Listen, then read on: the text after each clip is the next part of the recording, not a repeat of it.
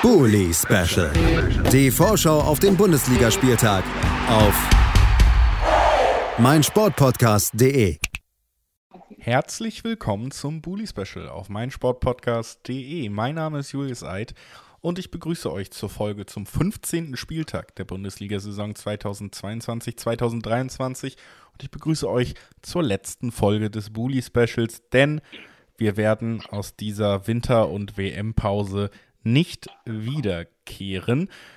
Das ist also tatsächlich jetzt relativ ähm, kurzfristig beschlossen und deswegen vielleicht auch noch nicht so ausreichend kommuniziert.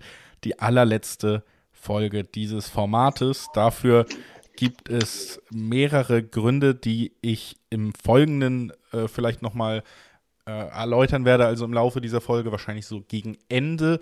Und äh, das äh, werden wir aber jetzt nicht direkt machen, damit wir erstmal ja unseren Job hier erledigen und über die anstehenden Bundesligaspiele reden.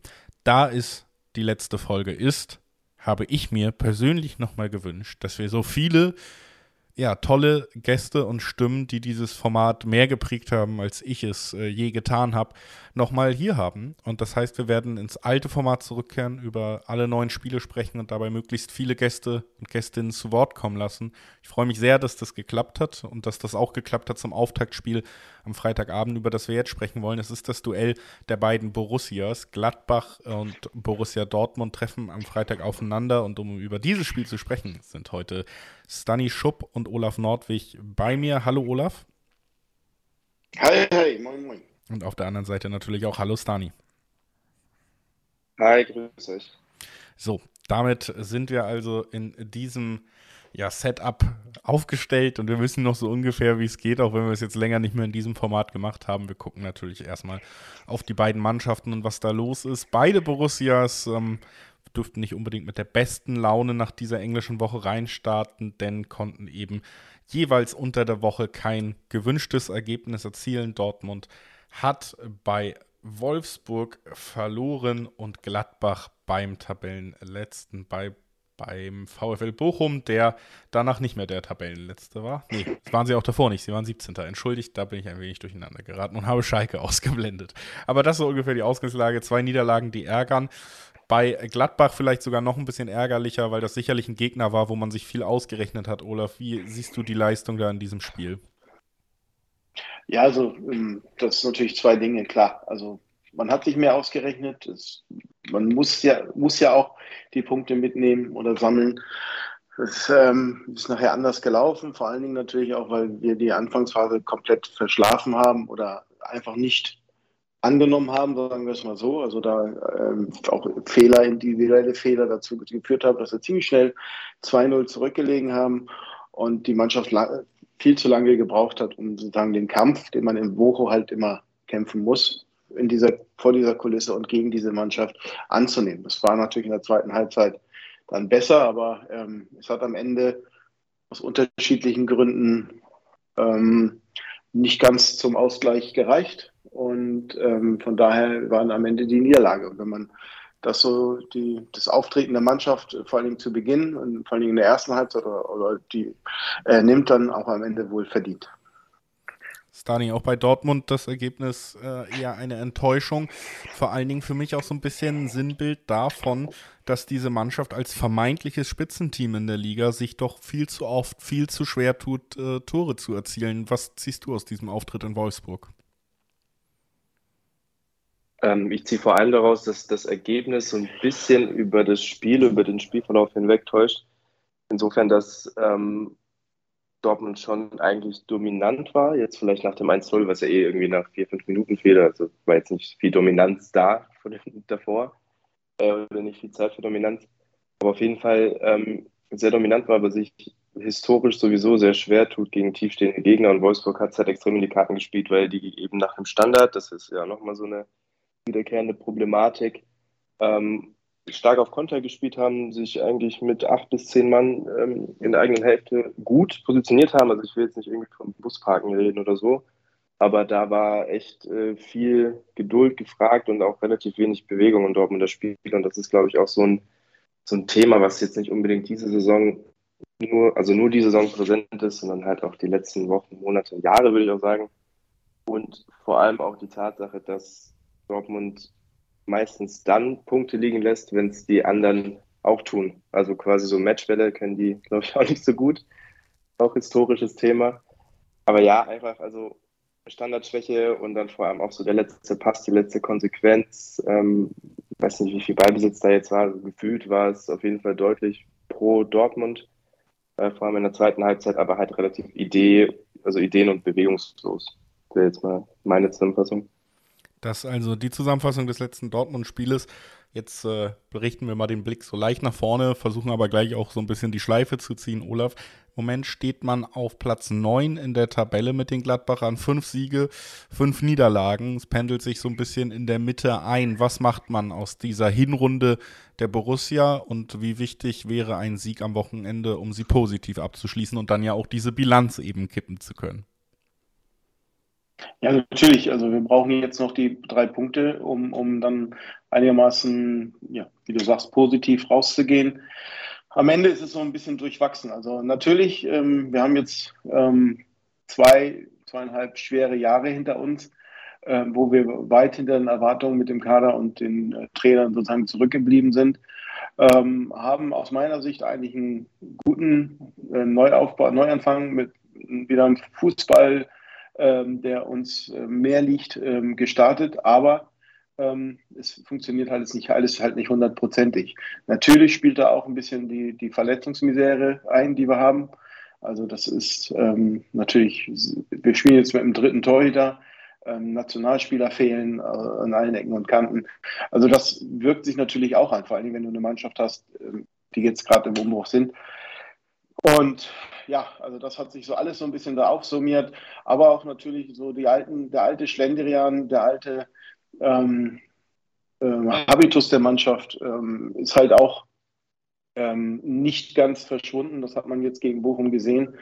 Und das ist halt noch viel Arbeit. Aber ich sehe das positiv wie die Mannschaft äh, wieder reingekommen sind, äh, in die Saison gestartet ist, auch mit diesen Rückschlägen müssen wir halt umgehen, um dann hoffentlich mit auch wieder mit, mit Rückkehrern ähm, aus der Verletzung ähm, die Rückrunde dann vernünftig anzugreifen oder anzugehen und die Entwicklung mit der Mannschaft weiterzugehen mit Rückschlägen umgehen ja durchaus auch eine Geschichte der Dortmunder. Man denkt immer mal wieder, jetzt läuft's, drei Siege in Folge vor dem Wolfsburg-Spiel, dann läuft's wieder nicht, das Wolfsburg-Spiel und Dortmund natürlich auch ein Verein, wo dann eine Niederlage gewisserweise reiß, reicht, um gefühlt auch alte Wunden in der Kritik aufzureichen. Stani, wie siehst du jetzt insgesamt diese Hinrunde? Man steht gerade auf Platz 6, könnte bis auf Platz 2 aber springen, wenn man das Spiel gewinnt und die anderen Mannschaften mitmachen. Also ähm, ja, was ist dein Fazit aus Dortmunder Sicht? Und die anderen Mannschaften mitmachen, das ist ja, glaube ich, auch der Punkt. Äh, ich glaube, die Hinrunde ist, glaube so für relativ viele Mannschaften jetzt auch, äh, vielleicht Mannschaften, die man weiter oben erwartet hätte, jetzt auch wie Gladbach oder auch äh, andere Kandidaten, aber ähm, dass wirklich keiner so richtig viel und lange Konstanz reinbringt. Ähm, Bayern hat sich relativ lange schwer getan. Union hat sich relativ lange leicht getan gefühlt. Ähm, schwankt jetzt so ein bisschen. Ähm, ich weiß nicht, ob man alles wirklich auf die, auf die Belastungsschiene schieben kann. Ähm, ich stecke nicht drin. Ich äh, bin quasi nur der, der bequem zuguckt. Aber letzten Endes darf man das halt auch nicht außer Acht lassen, dass wirklich sehr, sehr viel in sehr, sehr kurzer Zeit gepresst wird. Ähm, und aber nicht vergessen, dass nicht nur gespielt wird, sondern auch trainiert wird. Ähm, um zu spielen oder um spielen zu können. Das heißt, egal in welcher Belastungssteuerungsphase man steckt, ob man da Luft rausnimmt oder nicht, ähm, ist man trotzdem belastet, mental, körperlich, in jeglicher Form. Und ich finde, ähm, dass das sich sehr stark auch auf Leistung auswirken kann. Ähm, will da auch nicht wirklich viel, ähm, keine Ahnung, so Verschwörungstheorien aufstellen, aber es ist auch nicht wirklich verwunderlich, dass es eben im WM-Jahr so ist oder in der WM-Hinrunde ähm, Dortmund, aber halt deswegen wahrscheinlich wenige das auf die Gründe schieben werden, die ich gerade genannt habe, ist einfach, dass es halt seit Jahren sich durchzieht. Diese fehlende Konstanz und auch die Möglichkeit, eine Leistung zu halten, obwohl sich eine Mannschaft langsam aber sicher gefunden hat. Ich fand, wie gesagt, das Spiel in Wolfsburg nicht schlecht. Also es war jetzt auch nicht gut, aber es war jetzt auch nicht eins, was man mit 2 zu 0 verlieren muss. Ähm, letztlich ist dann eben so die Frage, kann man nur zu Hause, kann man nur mit, mit Rückenwind ähm, und kann man nur wirklich, wenn man vom eigenen Anhang extrem gepusht wird, fehlt irgendwie so der letzte, weiß nicht, der letzte Spirit, dass man sagt, ja, okay, jetzt ähm, schonen wir uns die Kräfte, weil Freitag geht es ja weiter. Das kann ich mir eigentlich im Leistungssport nicht vorstellen. Und ich meine, Freitag ist ja auch wieder ein Auswärtsspiel, also von daher ähm, würden wir wahrscheinlich über dieselben Probleme reden. Fakt ist, der Umbruch auch, den Dortmund selbst eingeleitet und kommuniziert hat, ist ja wiederum auch nicht der erste. Ähm, aber jetzt, also von der Achse her, jetzt ein bisschen größer als die letzten Jahre und ähm, braucht natürlich auch, Verletzungspech ist weiterhin da. Da stellt sich natürlich wieder die Frage, was mit der medizinischen Abteilung da läuft. Ähm, ja auch ein bisschen umgestellt Anfang des Jahres, äh, beziehungsweise Anfang der Saison. Also es gibt super viele Faktoren, die man als in Anführungsstrichen Ausrede nutzen kann. Äh, auf dem Papier bleibt halt trotzdem der Punkteschnitt, der jetzt nicht überragend ist, der jetzt aber auch nicht so ist, dass man sagt, man hat gar keine Chance mehr in höhere Sphären zu kommen. Ähm, ich glaube, der Vorteil muss einfach sein, dass ähm, aktuell kein Team wirklich konstant ist, konstant gut. Ähm, und Dortmund ist aber auf der anderen Seite auch nicht ist. Deswegen ist, glaube ich, so eine kurze Pause und sich zusammen ganz gut, auch wenn jetzt ähm, ein paar Leute WM spielen. Aber äh, der Großteil bleibt ja tatsächlich wahrscheinlich da und äh, kann sich dann regenerieren, hoffentlich. Dass also die Situation rund um die Dortmunder nach dieser Hinrunde, die jetzt eben am Wochenende zu Ende geht, normalerweise schließen wir mit einem Tipp, aber es ist ja das letzte Mal, es ist auch quasi Winterpause und deswegen möchte ich nicht nach eurem Tipp fragen, sondern ich verspreche euch, einen Wunsch erfülle ich euch in dieser Folge und frage deswegen zuerst Olaf. Olaf, was wünschst du dir von Gladbach für den Rest dieser Saison? Ja, am Ende wünsche ich mir, dass wir einen europäischen Platz erreichen, da wieder hinkommen, wo wir hingehören. Und ansonsten der ganzen Liga wünsche ich äh, Schiedsrichter-Crews, die das eigene Ego dem Sport unterordnen und möglichst wenige VR-Einsätze. Das sei dir erfüllt. Stani, was wünschst du dir? Ja, bist aber sehr spendabel. Ähm, ich wünsche mir tatsächlich äh, eine konstantere Dortmunder Mannschaft äh, mit einem ja, mit einem zielstrebigeren Auftreten, mit einem ideenreicheren Auftreten und vor allem wünsche ich mir weiterhin ähm, mehr Spannung für die Liga. Ähm, ob das jetzt von Dortmund abhängt oder nicht, sei dahingestellt, aber einfach mehr, mehr Spannung, mehr Enthusiasmus und nicht wieder ein deutscher Meister mit 25.000 Punkten Vorsprung Anfang des Jahres. Aber ich bin dieses Jahr guter Dinge. Mal gucken, ob du es mir erfüllen kannst. Ja, kein Problem, das machen wir auch klar. Und ich sage Dankeschön, dass ihr heute und danke, dass ihr so oft im Bully Special dabei wart. Vielen, vielen Dank für eure, für euren Einsatz hier und äh, für die freundlichen Gespräche, die wir hatten. Vielen Dank an Olaf Nordwig vom Vollraute Podcast. Danke dir, Olaf. Danke dir, Julius, dass du es immer äh, durchgezogen hast. Und es war immer eine Freude, dabei zu sein. Also, ich werde immer gute Erinnerungen daran haben. Das freut mich sehr und äh, ich sage danke an Stani Schupp auch, dass er da war. Wie gesagt, nicht nur heute, sondern immer wieder. Ich danke auch und kann mich eigentlich nur anschließen. War immer eine Ehre, hat immer sehr viel Spaß gemacht, äh, immer sehr, sehr coole Diskussionen gehabt und äh, auch nur die besten Erinnerungen dafür. Danke euch, danke dir. Danke euch und äh, wir machen eine kurze Pause und hören uns dann gleich wieder mit dem nächsten Spiel in unserer Aufzählung. Bis gleich. Schatz, ich bin neu verliebt. Was? Da drüben. Das ist er. Aber das ist ein Auto. Ja, eben. Mit ihm habe ich alles richtig gemacht. Wunschauto einfach kaufen, verkaufen oder leasen. Bei Autoscout24. Alles richtig gemacht. Vernimmt sich, was man Gerüchte entstanden. Fast nichts davon stimmt. Tatort. Sport. Wenn Sporthelden zu Tätern oder Opfern werden, ermittelt Malte Asmus auf meinsportpodcast.de. Folge dem True Crime Podcast, denn manchmal ist Sport tatsächlich Mord. Nicht nur für Sportfans.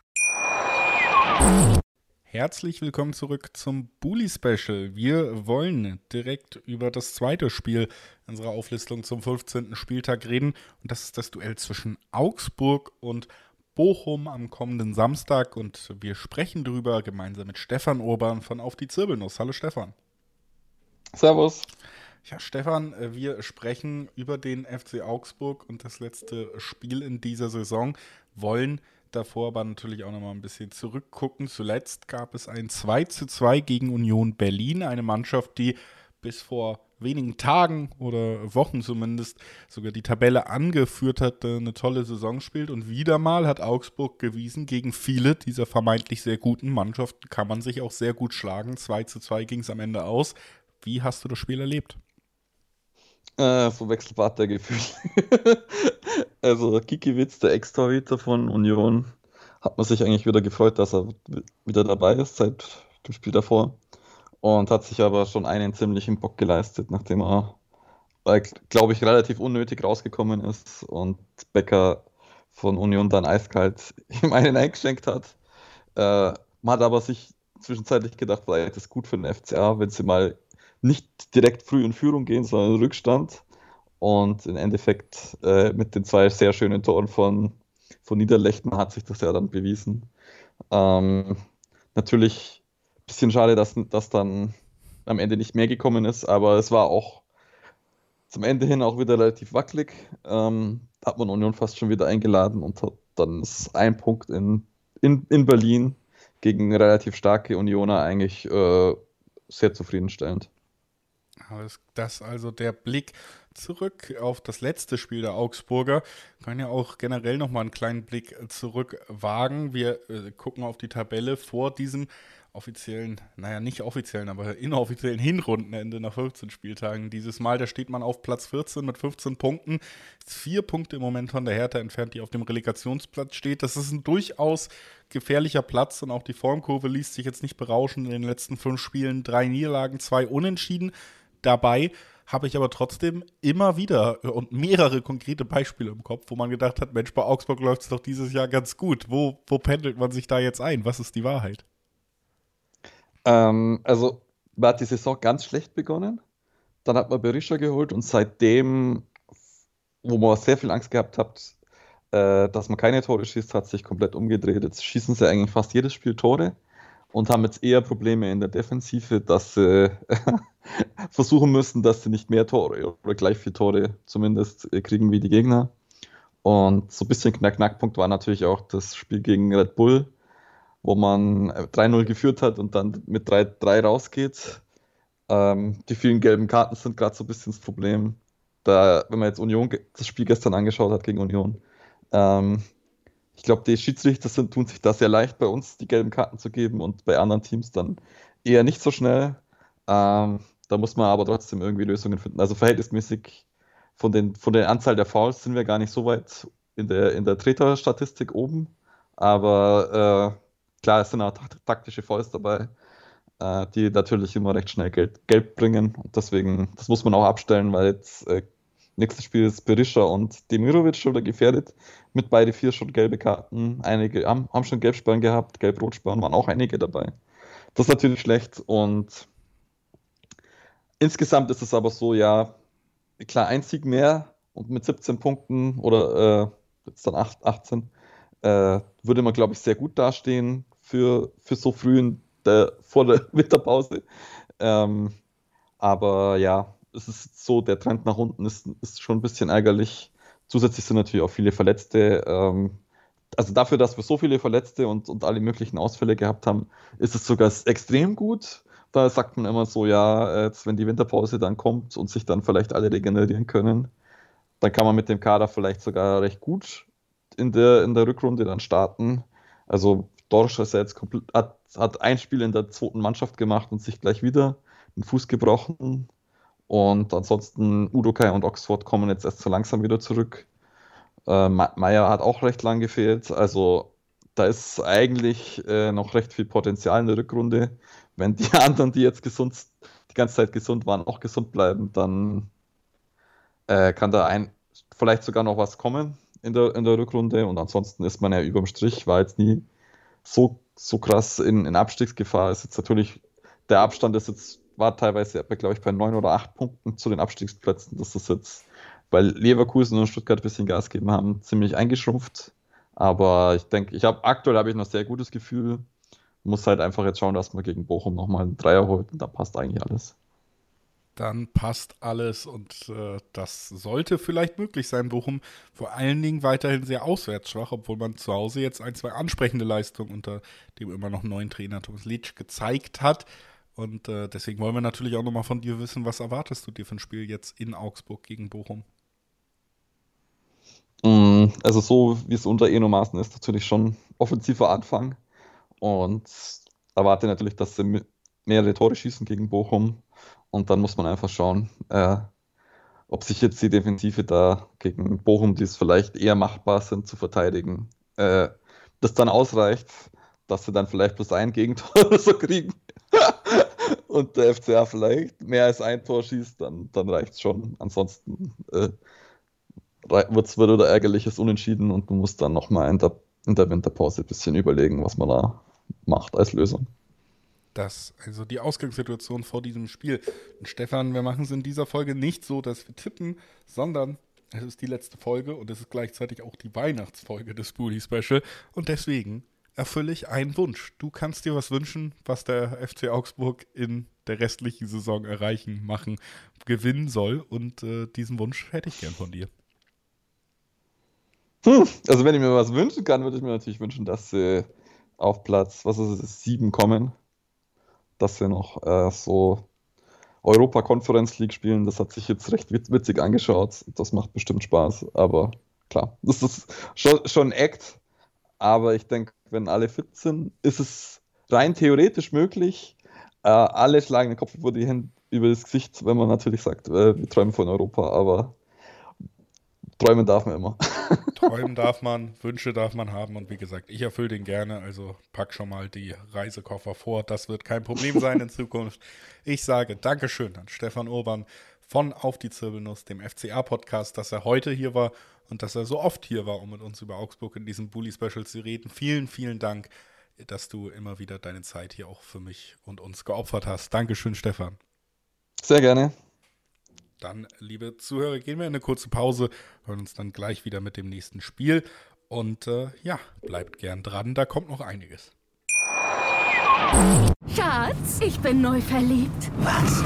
Da drüben. Das ist er. Aber das ist ein Auto. Ja, eben. Mit ihm habe ich alles richtig gemacht. Wunschauto einfach kaufen, verkaufen oder leasen. Bei Autoscout24. Alles richtig gemacht. Herzlich willkommen zurück zum Booty Special auf meinsportpodcast.de. Wir sind beim dritten Spiel in unserer Besprechung hier angelangt, in einem alten Format zum Abschied des Booty Specials. Und das dritte Spiel an diesem 15. Spieltag, das wir besprechen wollen, das ist das Spiel zwischen der TSG Hoffenheim und dem VfL Wolfsburg. Mannschaften, die in der Tabelle sehr dicht beieinander liegen. Hoffenheim 10., Wolfsburg 8. Zwei Punkte trennen die beiden Teams aber die Formkurven zeigen in entgegengesetzte Richtungen. Wir sprechen darüber mit Dennis Lindner. Hallo Dennis. Moin. Und mit Luis Löser von den Hoffi News. Hallo Luis. Hallo in die Runde. Das ist also unser kleines Team, um über dieses Spiel zu sprechen. Bevor wir über dieses Spiel sprechen, wagen wir natürlich aber auch nochmal einen kleinen Blick in die englische Woche zurück. Muss man ja auch Gott sei Dank nicht so weit gucken bei den Hoffenheimern, ich habe es schon angesprochen, die Formkurve nicht besonders gut. Es gab ein Unentschieden und dann zwei Niederlagen vor also sagen wir es so, vier Spiele, drei, drei Niederlagen, ein Unentschieden, das fest am besten zusammen. Und eine weitere Niederlage kam auch unter der Woche gegen Eintracht Frankfurt dazu, in einem Spiel, wo man zwischenzeitlich sich sogar wieder rankämpfen konnte, sich aber auch irgendwie ja, erneut wieder das Leben ein bisschen schwer gemacht hat. Wie hast du das Spiel erlebt, Luis? Ja, ich glaube, so eng wie es dann zwischendurch war, war es aber auch unterm Strich nicht. Also das 4-2 geht auf jeden Fall in Ordnung. Äh, man hat so die ersten fünf Minuten, hat Hoffenheim extrem hoch angelaufen, hat eigentlich auch viel Druck ausgeübt und Spielkontrolle gehabt, aber äh, dann äh, unterläuft da Quaresma auch einem jungen Spieler, der jetzt zum ersten Mal von Beginn an ran durfte. Ein blöder Fehler ist da weggerutscht und äh, bringt damit Hoffenheim ins Hintertreffen. Frankfurt macht erste, mit der ersten Chance das erste Tor und dann fällt Hoffenheim fast schon auseinander, geht innerhalb von 30 Minuten, kassieren sie drei Tore und ja, es war halt einfach, da war Frankfurt einfach äh, mit, vor allem mit Kolomouani äh, vorne drin äh, zu stark und Hoffenheim ist momentan, man merkt der Mannschaft einfach an, dass sie extrem wenig Selbstbewusstsein hat, dass äh, man wie auch schon in vergangenen Saisons dann auf so eine starke Phase plötzlich wieder so ein richtiges Loch folgt und ähm, da musste auch André Breitenreiter dann nach dem Spiel konstatieren, dass man einfach momentan mit so Mannschaften wie Frankfurt, Leipzig oder Bayern nicht mithalten kann. Ich fand es schon ein bisschen ernüchternd. Ich muss auch sagen, dass Hoffenheim ähm, dass, dass es jetzt nicht mega überraschend kommt, dass man jetzt so ein Formloch hat. Äh, für mich fing das vor allem mit dem Köln-Spiel an, wo man schon sehr, sehr schwach aufgelaufen ist gegen Kölner, die erst zwei Tage vorher einen, ähm, ein Europa League Auswärtsspiel hatten, was ja verlegt werden musste. Auch davor gegen Bayern hat man eigentlich kein Land gesehen, hat aber im Nachhinein trotzdem, hat Baumann so zum Beispiel gesagt, es fühlt sich nicht wie eine Niederlage an. Dabei hat man eigentlich kaum Möglichkeiten gehabt, überhaupt ein Tor zu erzielen. Also ich finde, man ist da auch immer noch so ein bisschen in so einer Oase drin, wo man äh, sich manche Ergebnisse dann doch ein bisschen arg schön redet. Gegen Frankfurt war es dann doch zu schlechtes Ergebnis und auch vor allem die erste Hälfte, um das irgendwie noch besser darzustellen, als es war. Deswegen äh, denke ich, da wird man jetzt schon ein bisschen härter mit sich in, in die Kritik gehen und da dürfen dann auch die vielen Verletzten, die man ja tatsächlich auch hat, äh, keine, keine Ausrede sein, leider. Das also die Situation nach und rund um das letzte Spiel von der TSG. Und Oase ist ja ein ganz gutes Stichwort, um direkt zur Oase der Bundesrepublik, nämlich Wolfsburg, zu kommen. Da ist man mittlerweile, glaube ich, auch ganz zufrieden, denn es hat ein bisschen gedauert. Es sah nicht immer schön aus, aber man hat es dann doch geschafft, oder Kovac hat es als Trainer doch geschafft, ein Team so zu formen, dass es jetzt umsetzt, was er will und das auch erfolgreich tut. Und das konnte man sehr gut auch gegen Borussia Dortmund beobachten. Zwei Treffer gemacht, keinen kassiert und ich glaube, der Schlüssel lag mal wieder darauf, dass man keinen kassiert hat. Wie hast du das Spiel erlebt, Dennis? Äh, ja, also das ist erstmal das Wichtigste gewesen, dass man kein Tor kassiert hat.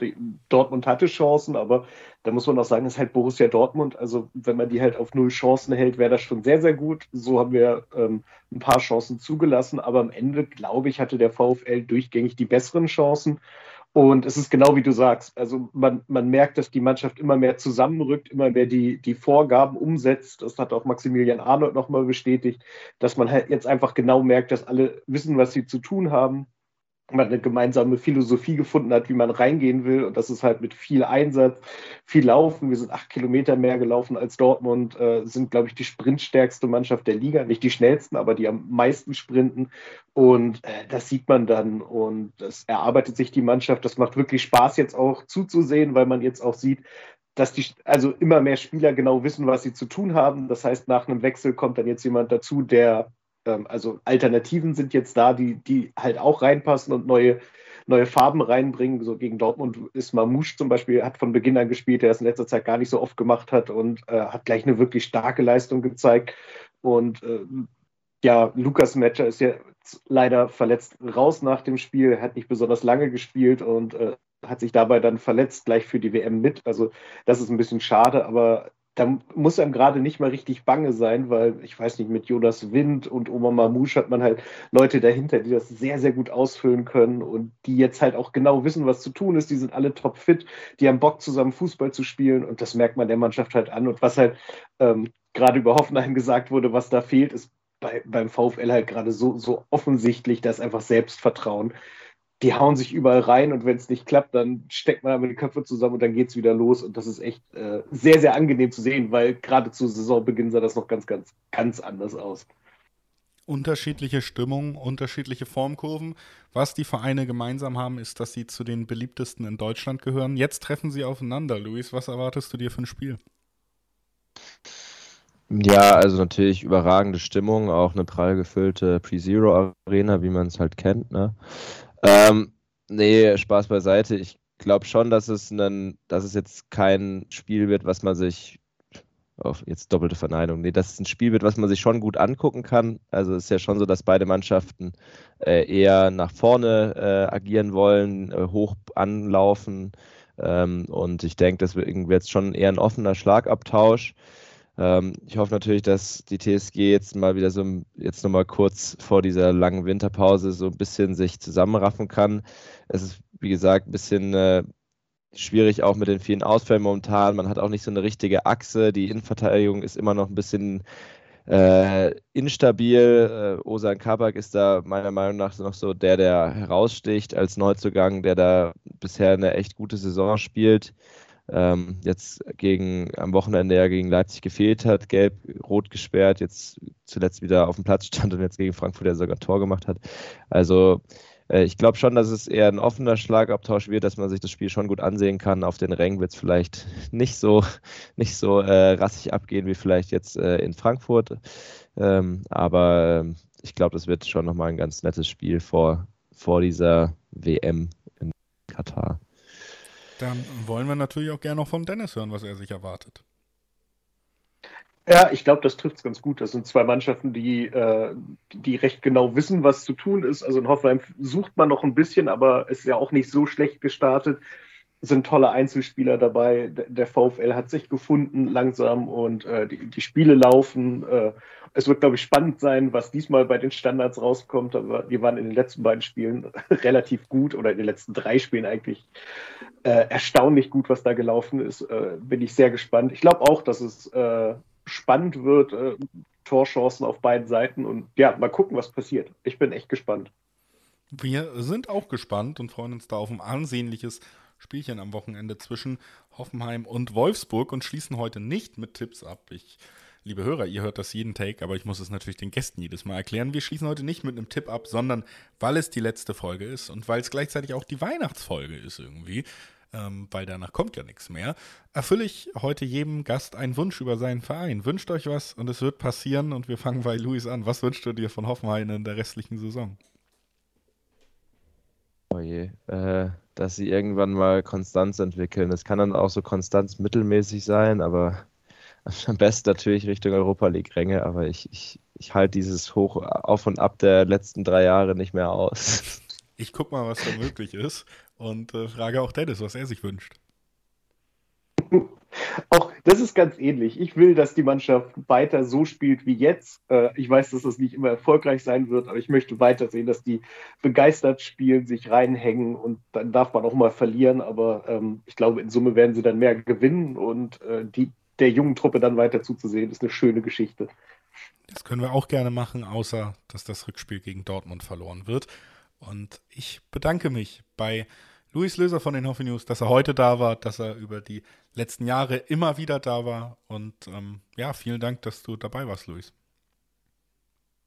Sehr gerne und äh, hat mich immer gefreut, äh, hier zu sein, auch wenn es jetzt die letzten Wochen und Monate ein bisschen weniger wurde, aus eher persönlichen Gründen auch. Ist natürlich schade, dass dieses Projekt jetzt zu Ende geht.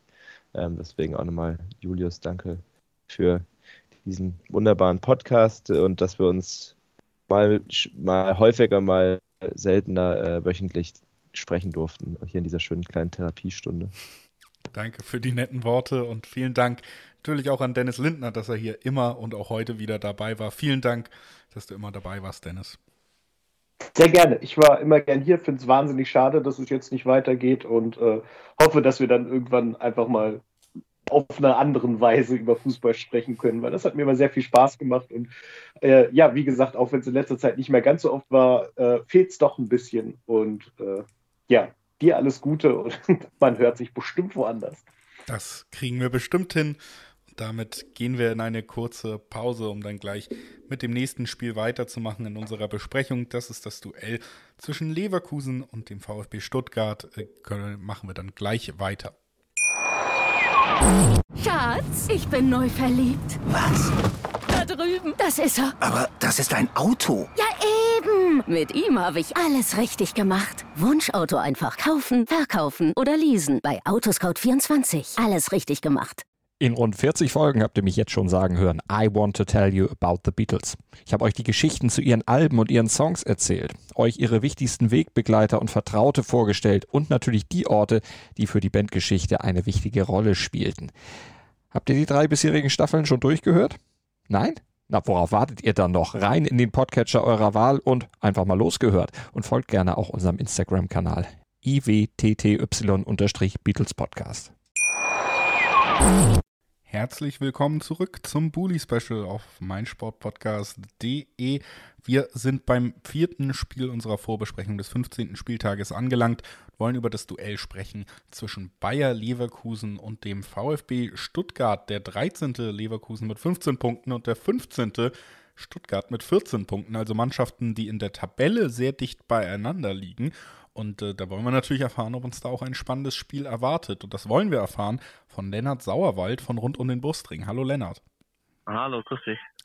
Ja, Lennart, äh, der, die Stuttgarter konnten genauso wie die Leverkusener unter der Woche einen Sieg feiern und damit auch einen durchaus anständigen Trend unter Michael Wimmer als Trainer fortsetzen. 2 zu 1 gewann man gegen die Hertha, allerdings in sehr dramatischer und sehr später Manier. Wie hast du das ganze Spiel erlebt und äh, ist der späte Siegtreffer und sind die drei Punkte gerechtfertigt gewesen?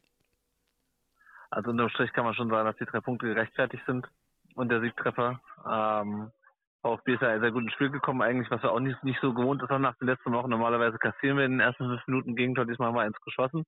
Äh, und die haben es eigentlich sehr gut gemacht, haben eine Reaktion gezeigt auf das Gladbach-Spiel und äh, auch wiederum auf das Dortmund-Spiel vor drei Wochen ähm, und äh, sind sehr früh die, die ähm, Hertaner angegangen in, den Zweikämpfen auch haben haben haben es dann ein bisschen schleifen lassen und dann halt dieses unvermeidliche Gegentor kassiert und sind zwischendurch echt in Schwimmen geraten auch.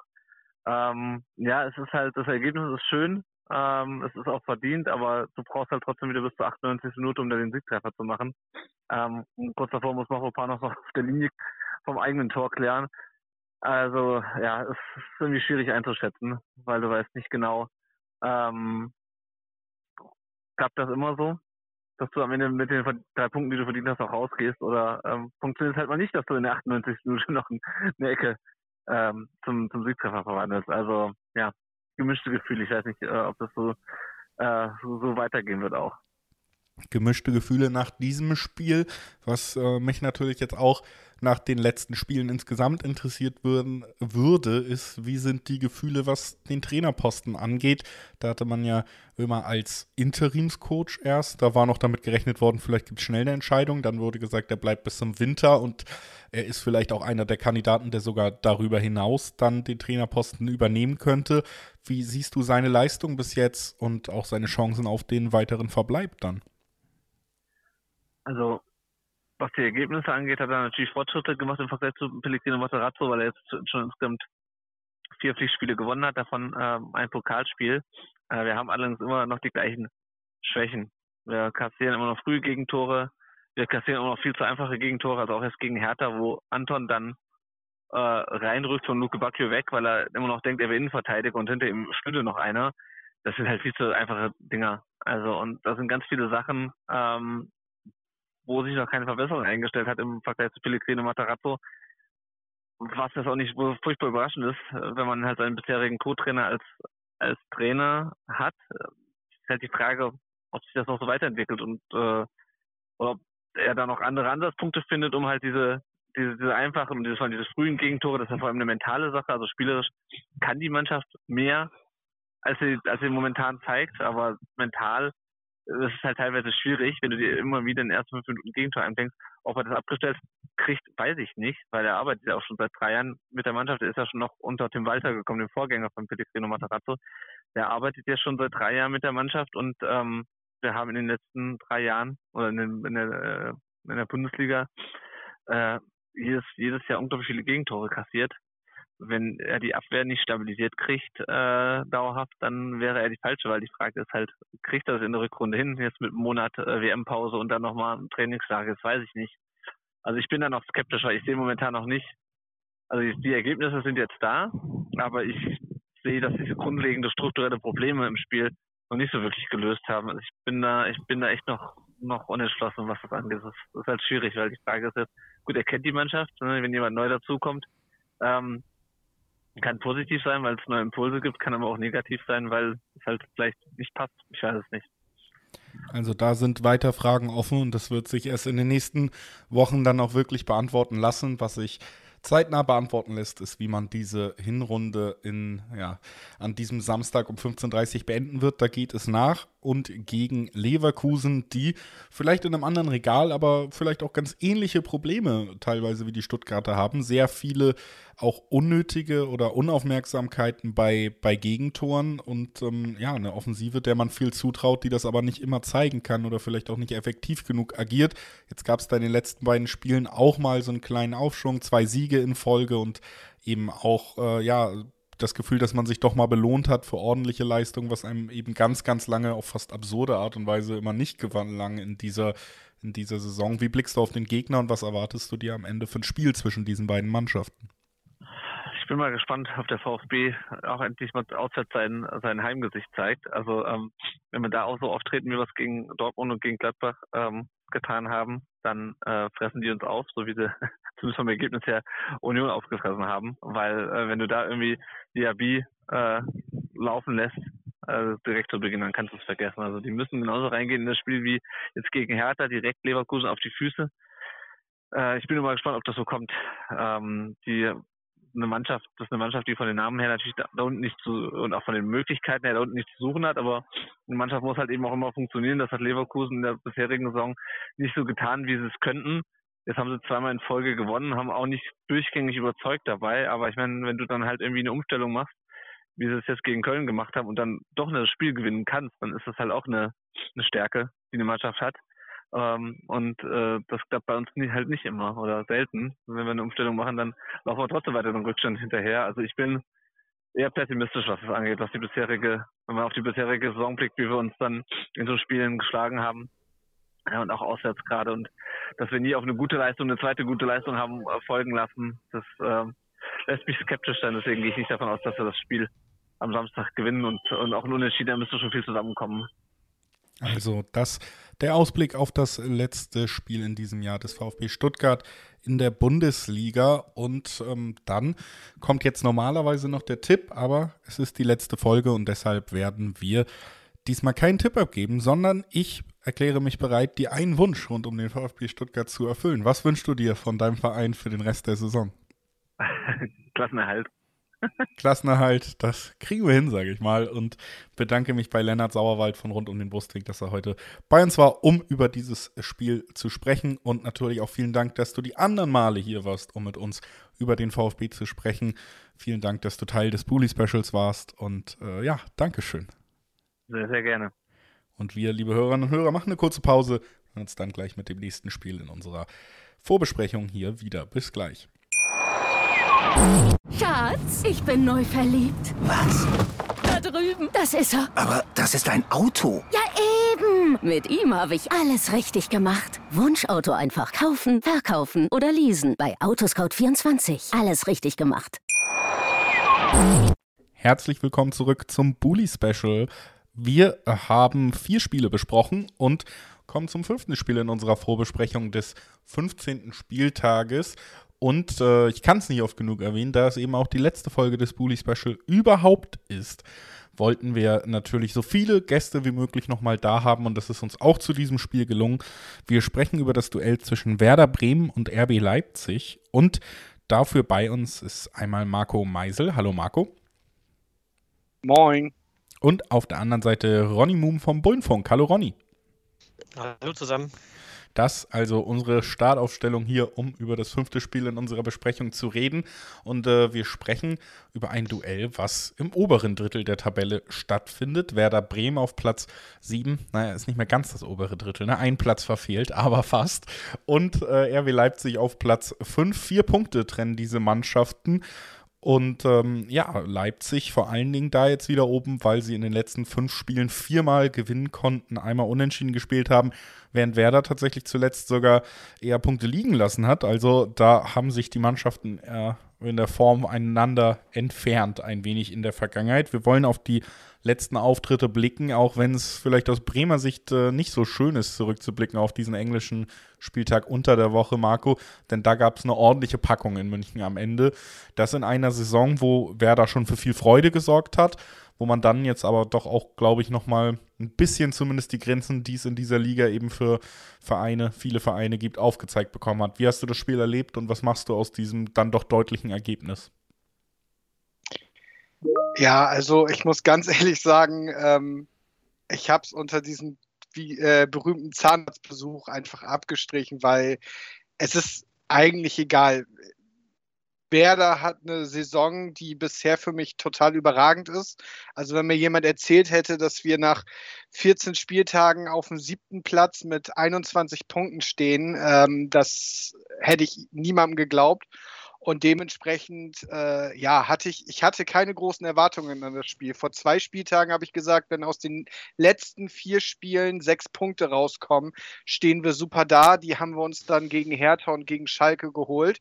Und alles, was dann noch kommen könnte, ist Bonus. Und dass gegen Bayern nicht viel drin ist, war zu erwarten. Und da Werder sich treu geblieben ist und offensiv mitgespielt hat, was halt vielleicht nicht das Schlauste gegen die Bayern ist, denn äh, die Punkte, die die Bayern haben liegen lassen, waren gegen mauernde Kontermannschaften. Ähm, war das Ergebnis fast zu erwarten. Und dennoch stört es mich eigentlich überhaupt nicht. Und ich bin einfach mal gespannt, was jetzt am Wochenende drin ist, denn ähm, ja, wie gesagt, alles, was jetzt noch kommt, äh, dieses Jahr ist Bonus. Das, also das Bonusjahr von Werder Bremen.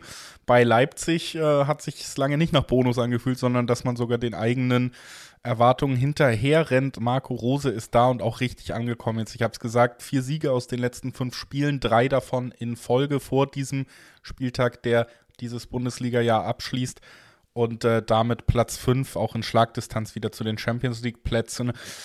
Die Ergebnisse stimmen, das war auch gegen Freiburg ein schweren Gegner so. 3 zu 1 konnte man da gestern erst gewinnen, Ronny. Was machst du aus dem Spiel, aber generell auch gefragt, alles wieder rosig in Leipzig? Ja, den konntest du nicht liegen lassen, klar. Ähm, das Spiel gestern also war ein sehr souveräner Auftritt gegen eine starke Freiburger Mannschaft. Also die, also weiß glaube ich jeder in der Liga. Die sind nicht einfach zu bespielen, ähm, ist defensiv sehr, sehr stark und äh, unsere Mannschaft hat gerade in, in sogenannten Lauf ähm, vorne die, die Offensive funktioniert gut. Es trifft immer irgendeiner äh, gerade. Meistens ist ein Kunku mit dabei, aber wenn er mal nicht trifft, trifft irgendeiner von den anderen, ob es ein Olmo oder Supersly oder Silva ist, das ist dann eigentlich fast egal. Also für die Defensive immer schwierig äh, vom Gegner, sich darauf einzustellen. Und die Mannschaft ähm, ja, funktioniert als Mannschaft gerade, jeder läuft für jeden, ähm, sieht gerade richtig gut aus, ist ein guter Lauf. Und man muss ja schon fast sagen, ähm, dass das was schade ist, dass jetzt dann die Winterpause direkt kommt. Ähm, ja, mal gucken, was jetzt in Bremen noch passiert. Äh, ist für, aus Leipziger Sicht jetzt nochmal ein, ein wichtiger Spieltag, weil ähm, ähm, Union und Freiburg gegeneinander spielen. Also man könnte sogar noch auf so einen Champions League-Platz rutschen, wenn man gegen äh, Werder äh, gewinnt.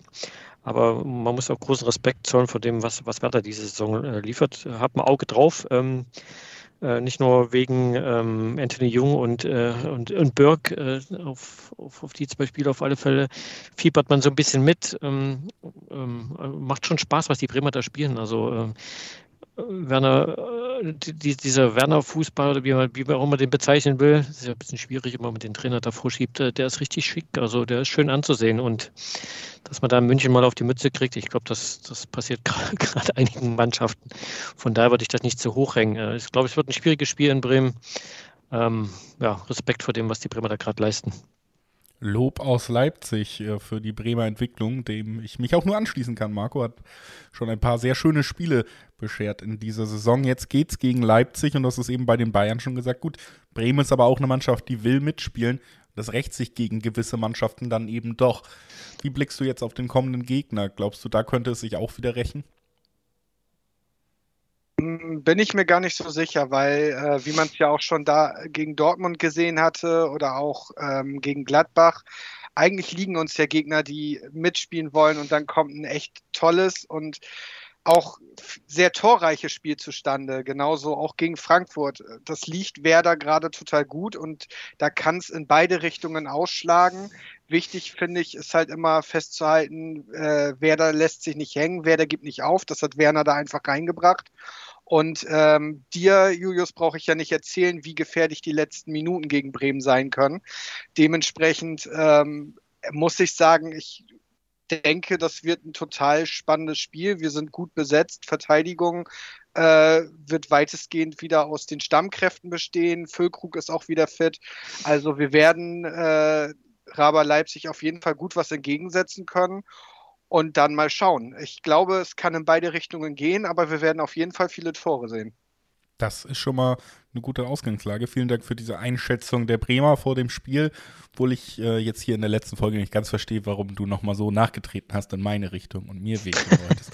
Aber das äh, lächeln wir heute weg und äh, gehen nochmal zu den Leipzigern rüber, Ronny. Natürlich auch an dich die Frage, was für ein Spiel erwartest du dir gegen Bremen? Ja, ich erwarte auch äh, ein torreiches, offenes Spiel. Ähm, ich erinnere da nur an das 5 zu 1 der Bremer gegen Gladbach. Da saß ich direkt vom Fernsehen und äh, habe schon gestaunt, was die Bremer da nach vorne hin äh, gezaubert haben. Und ähm, unsere Jungs haben auch Bock, offensiv zu spielen. Also es könnte ein richtig schön anzuschauendes Spiel sein am Samstagnachmittag. Ähm, habe hab ich Bock drauf. Und wie es dann ausgeht, äh, hoffe ich natürlich aus meiner Sicht mit dem besten Ende für Leipzig. Aber es wird ein schönes Fußballspiel. Und davon können wir wirklich nicht genug kriegen. Also das schon mal gute Aussichten auf den Samstag, an dem Bremen und Leipzig aufeinandertreffen werden. So, äh, die Hörer haben schon sehr oft gehört, denn ich muss es natürlich jedem Gast sagen, aber ich mache es auch wieder bei euch. Wir geben heute zum Abschied keinen Tipp ab, sondern es ist die letzte Folge Bully Special. Es ist auch quasi irgendwie die Weihnachtsfolge Bully Special ja schon. deswegen habe ich mich bereit erklärt, äh, jedem Gast einen Wunsch für seinen Verein zu erklären, also äh, zu, zu erfüllen. Marco, was wünschst du dir von Werder Bremen für den Rest dieser Saison? Dass man diese stabile Entwicklung weitermacht und ähm, dann auch zeitnah, zeitnah wie möglich den Klassenerhalt sicher hat und dann die einfach darauf weiter aufbauen kann und hoffentlich noch lange mit dem gut zusammengestellten Kader weiterarbeiten kann. Das äh, kriegen wir bestimmt hin, diesen Wunsch. Da sehe ich tatsächlich gute Chancen. Ronny, was wünschst du dir von RB Leipzig für den Rest dieser Saison? Ja, wenig, ein paar weniger äh, schwere Verletzungen wären schön. Also erinnere nur an Pete. Also dass die alle wieder schnell gesund werden und wieder auf den Platz zurückkommen, das wäre schon ganz wichtig. Und dass die Jungs vor allem den, den Spaß an dem Fußball, den sie gerade äh, sichtbar haben, ähm, beibehalten, weil dann äh, wird das noch eine richtig, richtig gute Saison. Ja, und dass wir vielleicht Manch Manchester City doch ein bisschen ärgern können. Mal gucken. Also das sind jetzt mal so die Wünsche aus, aus der Pistole raus. Dann bleibt uns jetzt nur noch, wie so oft in dieser Folge, Danke zu sagen. Vielen Dank, dass ihr euch für mich äh, heute die Zeit genommen habt und dass ihr es in der Vergangenheit immer wieder getan habt und damit natürlich einen ganz, ganz großen und den wichtigsten Teil zu diesem Format beigetragen habt. Vielen Dank, äh, Marco. Ja, danke. Es hat immer Spaß gemacht. Und natürlich auch vielen Dank an Ronny noch einmal. Danke, danke. Äh, hat sehr, sehr viel Spaß gemacht und äh, alles Gute für dich und für die Projekte, die dann, dann kommen. Vielen Dank. Wir gehen jetzt in eine kurze Pause, hören uns dann gleich mit den nächsten Gästen wieder. Ähm, nur ein Spot, vermute ich mal, und dann sind wir wieder da. Bis gleich. Schatz, ich bin neu verliebt. Was? Da drüben. Das ist er. Aber das ist ein Auto. Ja, eben. Mit ihm habe ich alles richtig gemacht. Wunschauto einfach kaufen, verkaufen oder leasen. Bei Autoscout24. Alles richtig gemacht. Man nimmt sich, was man will. Dann wilde Gerüchte entstanden. Fast nichts davon stimmt. Tatort. Sport. Wenn Sporthelden zu Tätern oder Opfern werden, ermittelt Malte Asmus auf meinsportpodcast.de. Folge dem True Crime Podcast, denn manchmal ist Sport tatsächlich Mord. Nicht nur für Sportfans. Herzlich willkommen zurück zum Bully Special. Wir sind beim sechsten, fünften, ich bin verwirrt. Es ist das sechste Spiel in unserer Besprechung, entschuldigt die Verwirrung. Es ist das sechste Spiel, über das wir hier sprechen wollen. In der letzten Folge des Bully Specials, in der Folge des Bully Specials zum 15. Spieltag der Bundesliga. Und dieses Spiel wird in Berlin ausgetragen. Hertha BSC empfängt den FC Köln und wir sprechen drüber mit Marc Schwitzky von Hertha Base. Hallo Marc. Ich grüße dich, Julius, zum letzten Mal. Also zumindest hier. ich wollte gerade sagen, das wäre äh, schlecht für weitere Zusammenarbeiten. Und auf der anderen Seite Thomas Reinscheid von fc.com auch nochmal am Start. Hallo Thomas. Hallo und äh, Ruhe in Frieden. Danke dir. Ich werde, äh, Ich werde es tun. Zumindest mal ruhen vielleicht an einem Donnerstag, sonst äh, da fällt ja jetzt. Wieso muss, ich, wieso muss ich jetzt gerade an Peter Knebel denken? Weiß ich auch nicht. Naja. naja, falls ihr irgendwann mal einen anderen Bundesliga-Podcast hört, denkt dran. Ich glaube, Julius ist auch gerade da und hört irgendwo zu. Und lässt es sich gut gehen. Und äh, nach all diesen salbungsvollen Worten, lasst uns zurück er zum ist, Sportlichen Er ist kommen. an einem schöneren Ort. Er ist an einem schöneren Ort. Ja, ich, dachte, ich dachte, er ist in Köln. Ja, und morgen. ja, gut, vielleicht wechselt er mal auf links, auf die linke Rheinseite. Das wäre ja mal. Nee, das kann ich mir nicht leisten, tatsächlich. Also da ähm, sind die Immobilienpreise ein Problem. Ich wäre natürlich deutlich lieber in der Nähe von dir, was das Wohnen angeht. Aber wir ähm, müssen mal zum Thema kommen. Wir haben ja auch nur begrenzt Zeit in diesem Format. Vielleicht habt ihr es vergessen, es war ja länger nicht mehr. Aber wir, wir wollen zum Punkt kommen. Wir wollen über das Duell zwischen Hertha und Köln reden, aber natürlich auch kurz auf die letzten Auftritte dieser beiden Mannschaften zurückblicken. Und äh, da muss man sagen, gab es einen späten Stich ins Herz für die Hertha, Marc. Äh, in Stuttgart hat Wie man so oft. sehr, sehr spät verloren. Am Ende wieder keinen Punkt mitgenommen. Ich lese von dir oft, die Hertha ist eigentlich ganz gut dieses Jahr. Dann gucke ich auf die Punkte und sehe, sind sie irgendwie aber doch nicht. Und jetzt musst du mir mal erklären, was da los ist und was da in Stuttgart los war. Ja, ähm, ja, gerade ist es, also die Saison begann ja zumindest ob der Spielweise, die Sandro Schwarz hat spielen lassen, einfach sehr euphorisch. Das war ein Zusammenspiel aus verschiedenen Dingen. Das hatte auch mit der Wahl von Kai Bernstein zu tun, dem dann doch ja Last-Minute-Klassenerhalt. Dann kommt ein neuer Trainer, der wirklich es schafft, das Umfeld in der Kommunikation sehr mitzunehmen. Hertha spielt mutigen Fußball, der wirklich tausendmal besser ist als der Fußball aus den letzten drei Jahren. Das gilt weiterhin. Ähm, und das Auftaktprogramm von Hertha war sehr schwer, sodass da einfach gar keine Punkte groß erwartet wurden und es eher mehr oder mehr darum ging, ja, wie spielt man denn jetzt unter Sandro Schwarz? Man überlegt mal, ja, die ersten vier Spiele waren gegen Union, Frankfurt, Gladbach, Dortmund. So, man hat auch schon gegen Leverkusen und Freiburg und Leipzig und so weiter gespielt. Aber besonders der Auftakt war halt schwer und deswegen war es da gar nicht so schlimm, dass gar nicht viele Punkte runtergefallen sind, weil man das erste Mussspiel gegen Augsburg am fünften Spieltag gewonnen hatte. Am elften Spieltag gegen Schalke hat man ja auch das zweite Mussspiel der Saison gewonnen, knapp mit 2 zu 1. Man erinnert sich, an den Last-Minute-Treffer von Konga. Ähm, aber insgesamt ist dann doch eine leichte Ernüchterung, Ernüchterung jetzt eingekehrt, einfach weil man jetzt drei Spiele in Folge verloren hat. Ähm, klar, eins war gegen die Bayern, das muss man auch sagen, aber die Niederlagen jetzt erst gegen Bremen und dann gegen Stuttgart haben schon wirklich sehr wehgetan, auch weil man das Gefühl hat, dass die Leistungskurve allmählich allmählich von den wenigen Punkten beeinflusst wird. Ne? Das ist ja immer so ein bisschen die Frage, gleicht sich die Leistung den Punkten an oder andersrum?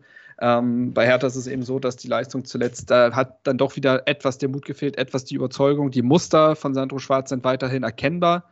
Man kommt schon in die Situation, die er sich vorstellt, aber die Spieler lassen halt an allen Ecken und Enden auch die Qualität vermissen. Ne? Also es ist das x-te Mal jetzt gegen Stuttgart auch der Fall gewesen, dass man aussichtsreiche Umschaltsituationen hatte, aussichtsreiche Schusschancen und einfach immer die letzten Prozente fehlen. Es ist das x-te Mal, dass man kurz vor Schluss, und es war mal wie gegen Mainz beispielsweise, die allerletzte Szene des Spiels, dass man noch das Spiel aus der Hand gibt. Ähm, generell äh, kriegt Hertha viele Gegentreffer in der Schlussviertelstunde und lässt sich da noch viel nehmen. Und unterm Strich steht halt, dass man jetzt tatsächlich ähm, nur elf Punkte hat. Bochum und Schalke jetzt gepunktet haben und plötzlich nur noch ein, respektive zwei Punkte entfernt sind. Und dadurch hat sich das Bild einfach innerhalb von ein paar Wochen extrem, ja, äh, düster irgendwie gestaltet. Und man hofft jetzt einfach, dass man gegen Köln noch den Heimsieg mitnehmen kann, der zum einen tabellarisch unglaublich wichtig wäre, der aber auch, ne, das ist der letzte Eindruck vor der langen WM-Pause, der Eindruck, der bleibt, wenn man das Heimspiel gewinnt. Da würde erstmal viel Positives in dem Sinne hängen bleiben. Ähm, aber ja, dementsprechend ist es einfach so, dass man sich lange nicht belohnt hat und hofft, gehofft hat, dass die Punkte, wenn die Leistungen gleich bleiben, bei schwächeren Gegnern runterfallen. Und das sind sie beispielsweise eben gegen Bremen und Stuttgart nicht. Und dann steht man halt da. steht man da vor dem Spiel gegen Köln, die sich in einer ähnlichen Situation befinden. Bei der Hertha muss man ja auch bei der Formkurve festhalten, die letzten drei Spiele verloren. Ganz so schlimm ist es bei Köln nicht. Die haben in den letzten drei Spielen zweimal verloren, einmal unentschieden gespielt und davor nochmal verloren. Also sich aus diesem Abwärtsstrudel so ein bisschen rausgerettet. Aber viele Punkte gab es in letzter Zeit auch nicht für die Kölner, Thomas. Und für mich wirkt es so langsam dann auch so ein bisschen, als wäre ja vielleicht die nötige Intensität aufgrund von Verletzungen, aufgrund von Belastung, aufgrund vom engen Spielplan nicht immer so gegeben, um zu kaschieren, dass der Kader, was die Qualität angeht, vielleicht nicht ganz oben mitspielt. Wie hast du die letzten Wochen erlebt und vor allen Dingen natürlich auch das Spiel gegen Leverkusen? Wenn man das Spiel gegen Leverkusen sieht, kann man, glaube ich, nicht davon sprechen, dass die Intensität fehlt. Ich glaube, gerade in den Heimspielen, auch gegen Hoffenheim, war der FC, glaube ich, die laufstärkste Mannschaft des Spieltags. Ähm, zwei Tage nachdem man in Slowako oder in Uherske äh, das, das zweite Spiel gespielt hat, quasi. Ähm, es fehlt aber an Qualität, das muss man klipp und klar so sagen. Also wenn man zum Beispiel jetzt das Spiel in Freiburg anguckt, da fehlen, ich glaube, von neun Le unumstrittenen Leistungsträgern der vergangenen Saison sieben. Modest und äh, Özcan sind zu Dortmund gewechselt, Marc Uth ist quasi die ganze Hinrunde über verletzt gewesen. Hector Hübers sind ausgefallen. Ähm, Lubicic hat gefehlt. Und dann hast du halt aus der, wo du sagst so, okay, das sind klare Stammspieler, hast du Keins und Schwäbe von Anfang an auf der Bank und Thielmann, der nach 50 Tagen Pause, Krankheitspause zurückkommt. Und da muss man einfach sagen, ist der Kader nicht breit genug für beim FC, um das zu kaschieren. Ich glaube, die Jungs werfen alles auf den Platz, was sie haben. Ähm, auch gerade gegen Leverkusen, glaube ich, war man ähm, am Mittwoch, äh, ja, würde ich mal sagen, 60 Minuten die klar bessere Mannschaft, bis Leverkusen dann dreimal wechselt. Dann ist Leverkusen zehn Minuten besser, macht daraus zwei Nüsse und ähm, der FC wirft wieder alles rein, trifft nochmal die Latte. Ähm, ich glaube, viel vorzuwerfen ist nicht. Es kommt ähm, offensiv zu wenig dabei rum, was man reinwirft. Das hat Gründe, also Abgang Modest, äh, gut fehlt, die Qualität der Leute, die geholt wurden, ist bis jetzt nicht ausreichend, was Tigges Adamian bringen. Ähm, Lubicic fehlt massiv dem Offensivspiel, das muss man halt auch klar sagen. Ähm, und hinten macht man zu einfache Fehler. Also wer die Tore in, äh, in Freiburg gesehen hat, die sind sehr, sehr easy gefallen und ähm, das zweite gegen Leverkusen halt jetzt auch. Ein simpler Konter muss eigentlich nur durch einen Foul unterbunden werden, kriegst du vielleicht gelb, aber es passiert nichts, lässt sich überlaufen, ähm, zack, 2-1. Ähm, letztlich muss man da halt sagen, ist das in der Abwehr auch fehlende Qualität. Ähm, die Mannschaft wirkt aber auch in, in gewissen Teilen überspielt, also auf manchen Positionen. Also ich glaube, ähm, im Sturm hast du als langen Spieler nur Steffen Tigges, der jetzt gegen Leverkusen nicht begonnen hat, weil er halt vorher schon drei Spiele am Stück gemacht hat. Der kommt ohne Vorbereitung in die Saison quasi. Ähm, ja, das ist äh, eine schwierige äh, Situation, aber ich glaube, man muss jetzt nochmal ähm, alles aus dem Akku rausholen. Danach ist genug Pause, um irgendwie die Wehwehchen und die, die Verletzungen auszukurieren. Und dann hat man ähm, wenn man gegen Berlin nicht verliert, aus meiner Sicht ein vernünftiges Halbjahr gespielt. Europapokal aus ist natürlich bitter, aber ich glaube, mit acht Punkten kann man sich auch nicht allzu viel vorwerfen. Ähm, und äh, stünde dann halt mindestens sechs Punkte vor einem Abstiegsplatz. Und das wäre aus meiner Sicht das Optimum, was äh, aus dem Kader mit der Situation herauszuholen. Das Optimum rausholen, das ist jetzt nur noch einem Spiel möglich vor Ende ja, dieser Hinrunde nicht unbedingt, die ist ja trotzdem erst nach 17 Spielen vorbei, aber vor Ende dieses Bundesliga-Jahres, wenn die beiden Mannschaften aufeinandertreffen. Wir haben jetzt über beide Teams geredet, wollen natürlich aber auch noch von euch wissen, was ihr euch jeweils für ein Spiel erwartet am Wochenende. Und äh, da fangen wir wieder bei Marc an. Ich glaube, ähm, also Sandro Schwarz hatte schon gesagt, ich glaube nicht, dass Steffen Baumgart auf der PK irgendwas anderes gesagt haben wird. Es wird intensiv, es wird ein Kampfspiel weil beide Mannschaften sich auch ein Stück weit darüber definieren. Also Köln total und Hertha kommt halt immer mehr dahin, hoffentlich, dass es äh, über das intensive Spiel geht. Ähm, das heißt, beide Mannschaften kennen es, alles reinzuwerfen. In solchen Spielen, das hat man jetzt auch gegen Stuttgart gesehen, kommt es vor allen Dingen darauf an, halt die Vorherrschaft im Mittelfeld zu gewinnen, weil da sich dann alles entscheidet. Da wird es also bei beiden Mannschaften drauf ankommen, wer kann da irgendwie die ähm, Hoheit gewinnen. Ähm, ja, dementsprechend, ich glaube nicht, dass es ein schönes Spiel wird, weil Köln jetzt vielleicht auch ein bisschen die Körner fehlen und man dann teilweise vielleicht eher mit der Hirnrinde denkt, als jetzt äh, groß kreativ zu werden. Das äh, kennt man ja. Ähm, und Hertha hat halt, wie gesagt, auch so seine Probleme, teilweise dann die Chancen komplett auszuspielen. Ähm, also ich glaube, es wird ein Spiel, was von Zweikämpfen dominiert wird und am Ende könnte ich mir aber trotzdem vorstellen, dass Hertha mit dieser Wut im Bauch dieses Spiel gegen Stuttgart so spät aus der Hand gegeben zu haben und mit diesem unbedingten Muss tatsächlich ja auch das Jahr irgendwie noch gut zu beenden und Köln auch mit reinzuziehen. Man wäre dann nur drei Punkte weg, wenn man gewinnt. Glaube ich, dass Hertha eventuell die ein, zwei Prozent mehr drin haben könnte. Ja, dann wollen wir von Thomas hören, ob er da mitgeht oder ob er sagt, diese 1, 2 Prozent, die werden beim FC Köln liegen.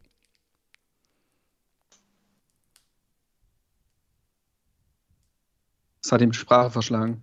Du bist immer noch Ähm, gemutet. Vielleicht denkst du, Thomas auch noch über deinen äh, sehr, ich sag, vielleicht denkst du gemeinsam mit mir noch über den Satz mit der Hirnrinde denken und so, den man kennt es, Marc so eingeflossen hat, als wären Also wir alle irgendwie Biologen. Ja, also in Köln, in, Köln, in Köln denkt man oft mit der Hirnrinde, ja. Kann ich Äh, bestätigen. Nee, ja. äh, auf dich war ich gemutet. Nee, ich glaube ähm, immer noch, also ich glaube wie Marc, dass es ein Abnutzungskampf werden wird. Also dass es halt wirklich darauf ankommt, wer mehr reinwerfen kann, wer, also schön wird es wahrscheinlich nicht. Ich kann mich noch erinnern, in den Gisto, im Gisto-Jahr, wo wir alles gewonnen haben in der englischen Woche, ähm, war das gegen Bremen so ein Spiel, wo beide Mannschaften stehen K.O. waren ab der 60. Minute. Also sowas kann ich mir ganz ehrlich auch vorstellen für, für Samstag. Ich glaube, wichtig wird tatsächlich sein, wer besser reinkommt. Beide sind ähm, psychisch ein bisschen angenockt. Also beim FC ähm, waren die Leistungen, also ich kann vom FC nur reden, äh, waren die Leistungen besser als die Punktausbeute. Ähm, äh, bei Hertha hört es sich auch danach an und äh, dementsprechend glaube ich, dass beide relativ gewillt sind, äh, früh den Stempel aufzudrücken, also ihren Stempel aufzudrücken im Spiel. Und dann wird es darauf ankommen, wer seine Situation ähm, dann eher ausspielt. Wir kassieren halt zu einfach Gegentore. Ähm, aktuell machen es dem Gegner zu leicht. Dementsprechend hoffe ich mal nicht, dass es mal wieder so ein frühes, frühes Rückstandsgegentor wird, äh, wie wir es äh, in dieser Saison bis jetzt so oft erlebt haben. Ähm, ich glaube, wenn der FC in Führung geht, gewinnen wir das Spiel auch. Ähm, äh, das hoffe ich dementsprechend auch und äh, ja, denke, dass äh, bei Hertha auch äh, viel Unmut über die Tabellensituation zumindest im Stadion möglich ist, wenn man denn in Führung geht und sie ein bisschen, bisschen ärgert. Das also der Blick auf das kommende Spiel. Normalerweise schließen wir mit einem Tipp ab. Heute machen wir das nicht, denn es ist die letzte Folge. Es ist auch die Weihnachtsfolge. Ich biete mich an zum Abschied, euch jeweils einen Wunsch für euren Verein zu erfüllen. Also Marc, was wünschst du dir von der Hertha für den Rest dieser Saison? Ähm, was wünsche ich mir? Dass der Weg, der eingeschlagen wurde von Bernstein, Bobic und Schwarz, einfach wirklich Früchte trägt. Ich sehe ja, dass ich sehe ja, was da passiert und ich habe das erste Mal seit Jahren das Gefühl, dass da Leute am Ruder sitzen, die wissen, was sie tun und dass sie alles reinwerfen und dass sich wirklich Dinge verbessert haben und dass man dieses Jahr tatsächlich oder diese, diese Saison ähm, gemeinsam beendet, dass der Weg von Schwarz belohnt wird, denn ich glaube, wenn es jetzt mit Schwarz nichts mehr wird, dann können wir hier tatsächlich irgendwann auch mal das Licht ausmachen. Und dementsprechend, ja, der Abschieß, dass, es, äh, dass man nicht absteigt, dass man ein paar mh, Fundamente legt, auf die sich aufbauen lässt, um dann allmählich die Wende zu schaffen, sportlich. Einen Wunsch. Ja, okay, nicht Abstieg, so. Nicht Abstieg. Ich muss sagen, Bernstein Bobic wäre ein super Spitzname für so einen äh, Reeperbahn-Mafia-Typ aus den 70er Jahren gewesen. Und ähm, jetzt das, weil, weil sich so die Legende hält, dass er weiß, wo das Bernsteinzimmer ist. Ja, ja, irgendwie sowas. Oder weil er nur noch Bernstein an sich trug, um, um sein Reichtum zu Ja. zeigen. Thomas, auch du hast natürlich einen Wunsch bei mir frei. Was wünschst du dir für den FC? Mittelstürmer. Unbedingt Mittelstürmer. Also, Warte, ich habe einen. Ich habe einen. Davy, der, der, der wird Nein, im ich Köln gehandelt, habe ich gelesen. Er ist groß. schon Albträume davon, Marc. Der ist auf. groß, der ist Hör kostenlos, Das- der ackert. Da kann ich nicht mal mehr mit der Hirnrinde denken. ähm, nee, aber tatsächlich, äh, Flo Dietz fällt noch bis, also ich glaube nicht, dass wir den diese Saison nochmal sehen werden nach seinem Kreuzbandriss. Äh, Steffen Tigges hoffentlich dann mal mit einer vernünftigen Vorbereitung was besser unterwegs. Aber äh, tatsächlich braucht man allein für die Kaderbreite noch irgendwen, der vielleicht über 1,80 ist, den man äh, ins Sturmzentrum stellen kann, der vielleicht mal einen Ball festmacht und einen reinrübt. Ähm, ja, Davy Sack ist 1,95. Wer? Was? Ich habe gerade äh, schlechte Verbindung. Ganz Ich schlechte meine, ich bin Verbindung. 1,83 und wohne in der Nähe. Aber Ja. kannst, kannst auch Bälle festmachen. Ich bin 1,87, aber weder Hansi Flick noch Christian Keller haben mich bis jetzt angerufen. Also Frechheit, sage ich dann. Na, ich drücke die Daumen, dass das noch passiert. Äh, erfülle euch natürlich gerne diese Wünsche für eure Vereine und sage vielen Dank, dass ihr heute mit mir über dieses Spiel gesprochen habt und vielen, vielen Dank, dass ihr immer wieder hier im Bully Special dabei wart und dieses Format natürlich auch zu dem gemacht habt, was es lange war und äh, was mir sehr viel Freude bereitet hat. Vielen Dank, Marc Schwitzky von Hertha Base. Ey, du, sehr gerne. Ich muss ja sagen, ich würde gerne wissen, wie oft ich dabei war, weil ich ja schon zu Zeiten dabei war. Da ging es noch mit deinem äh, Vorgänger Kevin ans Mikro. Ähm, und wir haben uns ja auch, glaube ich, über dieses Format kennengelernt. Daraus ist dann Ballon entstanden und so weiter. Also dementsprechend, äh, hier sind tolle Sachen entstanden, ganz klar. Nein, aber ey, war, war schön und äh, ja, Ruhe in Frieden, Bully Special. Das sind salbungsvolle Worte. Vielen Dank. Und vielen Dank auch an Thomas. Ich finde nicht gut, dass Bitte? Gerne, finde ich gut, wie, wie schlecht Marc das jetzt geredet hat, dass hier durch, was für Dinge dadurch entstanden sind und so. Aber ich bin definitiv der Meinung, dass, ich das Format dazu gemacht habe, was es ist. Das ist das vollkommen ist so. richtige Feststellung. Danke, danke, danke, Thomas. Danke, danke dir, ja. ich, ich war tatsächlich immer gern da, auch wenn es mit mir nicht immer leicht war, was das Organisieren anbetrifft. Und ähm, ich denke, man sieht und hört sich auf anderem Wege äh, nochmal. Du bist ja, auch wenn da uns so ein Fluss trennt und du auf, in der nicht mehr Zivilisation wohnst, ähm, ist es ja nicht so weit bis ja. zu den netten Menschen. Morgen ist der 11.11. .11. Ich komme rüber. Ich guck mal, was bei euch so los ist. Ach, du, ach, ach, du Heilige. also ja, vielleicht da sehen wir uns schon da viel, wieder. wünsche auf jeden Fall viel Spaß, ja. Sehr gut. Und ich sage nochmal Dankeschön und äh, sage trotzdem auch, wir hören uns hier nochmal wieder, denn das war noch nicht das letzte Spiel in unserer Besprechung. Wir sprechen gleich über Schalke gegen Bayern, bleibt also gerne dran. Schatz, ich bin neu verliebt. Was? Da drüben. Das ist er. Aber das ist ein Auto. Ja, eben. Mit ihm habe ich alles richtig gemacht. Wunschauto einfach kaufen, verkaufen oder leasen. Bei Autoscout24. Alles richtig gemacht. Herzlich willkommen zurück zum Bully Special auf meinsportpodcast.de. Wir blicken auf das, wenn ich richtig zähle, sechste Spiel in unserer Aufzählung. Es ist das Duell zwischen Schalke 04, die ja beschlossen haben, dass es in der Halbzeit keinen Kuchen mehr in der Kabine gibt und gleichzeitig auch noch tatsächlich gewinnen konnten am vergangenen Spieltag in der englischen Woche gegen Mainz 05. Auf der anderen Seite wartet aber die wohl schwerste Herausforderung dieser Liga der FC Bayern und da wartet äh, logischerweise hier auf mich die schwerste Herausforderung für jeden Moderator, Manuel Behlert von 90 Plus. Hallo Manu. Servus. Schön, dass du da bist, ähm, um ein letztes Mal mit uns hier über Bayern zu reden und äh, über das anstehende Spiel. Bevor wir da äh, direkt konkret drauf gucken, würde ich natürlich nochmal diesen kleinen Blick zurückwerfen wollen. Da gab es einen sehr deutlichen Sieg gegen Werder Bremen, der ja ähm, sehr, sehr gut anzusehen war für die Zuschauer, trotzdem auch gut anzusehen war, weil auch Werder immer mal wieder gefährlich werden konnte. Wenn man so ein hohes und gutes Ergebnis erzielt aus Bayern Sicht, gelingt es einem dann trotzdem noch ganz gut, auch vielleicht vermeintliche Schwächen anzusprechen, zu erkennen in diesem Spiel? Ja, ganz sicher. Ähm, wobei man auch diese Defensivproblematik jetzt in den letzten zwei, drei Spielen auch so ein bisschen auf die Belastung schieben kann. Ähm, Bayern hat zwar einen relativ guten und breiten Kader, aber in den letzten Wochen gab es gerade defensiv doch dann den einen oder anderen Ausfall, sodass jetzt Lukas Hernandez schon ein bisschen früher in die Startelf rückte, als es eigentlich geplant war. Mit Delicht fehlte der ähm, Stabilisator der ein oder andere ist auch so ein bisschen überspielt, weil das selbst bei Teams, die irgendwie die Mehrfachbelastung gewohnt sind, ist das, was im Moment ähm, passiert, schon ein bisschen außergewöhnlich. Ähm, deswegen, wenn man gerade die Wochen vorher so eine defensive generelle Stabilisierung feststellen konnte, waren diese zwei Auftritte jetzt mit etwas mehr Chancen, die man zugelassen hat, kein Beinbruch. Ähm, ich denke, das wird trotzdem intern analysiert worden sein. Beim 1 zu 1 von Werder muss man auch dazu sagen, ja, das haben die schon verdammt gut gespielt auf engem Raum. Ich weiß es nicht, wo da jetzt außer vielleicht, dass Jung äh, komplett vergessen wurde, weil Bayern versucht hat, eine Überzahl zu, zu verteidigen auf der anderen Seite. Ähm, jetzt ein riesengroßer Fehler lag. Natürlich gab es dann noch ein, zwei Situationen, wo Upamecano fast duckt den Ball so hinspielt, dass er den einfach nur ins Tor schieben muss. Aber generell ähm, überwiegt das Positive im Moment. Hertha war halt so ein Spiel letztes Wochenende, das muss man halt einfach irgendwie gewinnen, weil das so ein bisschen so, so eine Art Freak-Spiel war und Bremen, äh, ja, da hat die Offensive das dann eben sehr gut gemacht, weil Bremen auch einiges angeboten hat, hohes Risiko gegangen ist.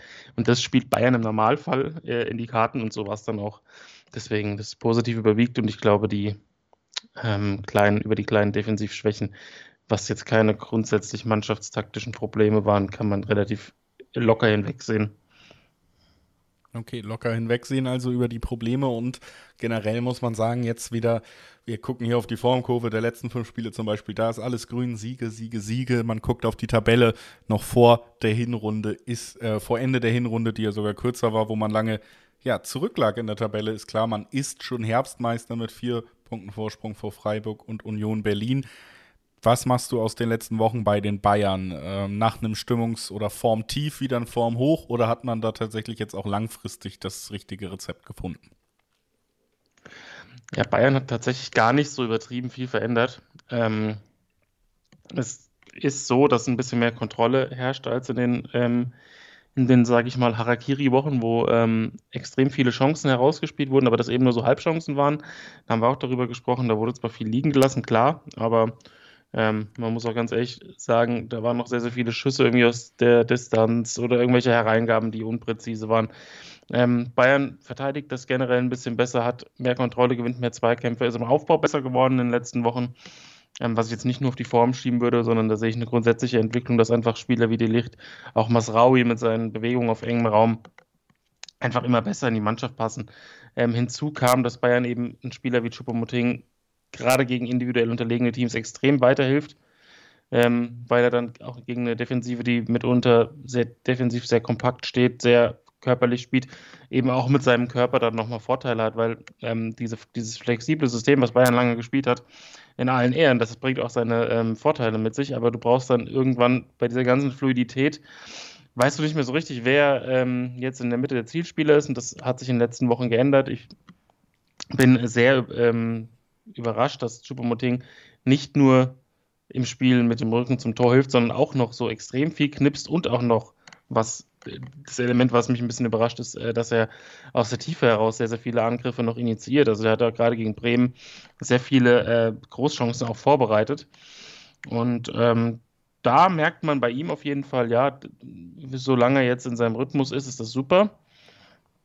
Ähm, weil er nämlich gerade auch in den Wochen zuvor, wo, er häufiger von der Bank kam, dann nur Kurzeinsätze hatte, einfach gar keine Rolle gespielt. Also da wirkte völlig wie ein Fremdkörper auf dem Platz und dann ein, zwei Tore und Starts hintereinander und schon funktioniert das. Also das wird ähm, wichtig sein, dass er dann auch als Spieler im, im Sturm weiterhin regelmäßig zu seinen Einsätzen kommt. Aber ich würde es auf jeden Fall so sagen, dass es schon ähm, eine Verbesserung in allen Elementen auf dem Platz ist die in den letzten sechs, sieben, acht Wochen nach der Länderspielpause stattgefunden hat. Und ich glaube nicht, dass es nur damit zu erklären ist, dass die Spieler plötzlich in Form gekommen sind, sondern das eine bedingt das andere.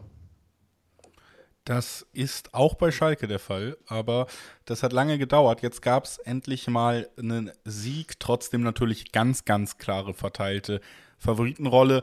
Das Einzige, was mich bei diesem Spiel so ein bisschen wirklich interessiert ist, hat Schalke vielleicht doch eine Chance, weil kein Bayern-Spieler sich mehr verletzen will vor dieser WM. Man hat ja jetzt sogar den Vorsprung an der Spitze wieder.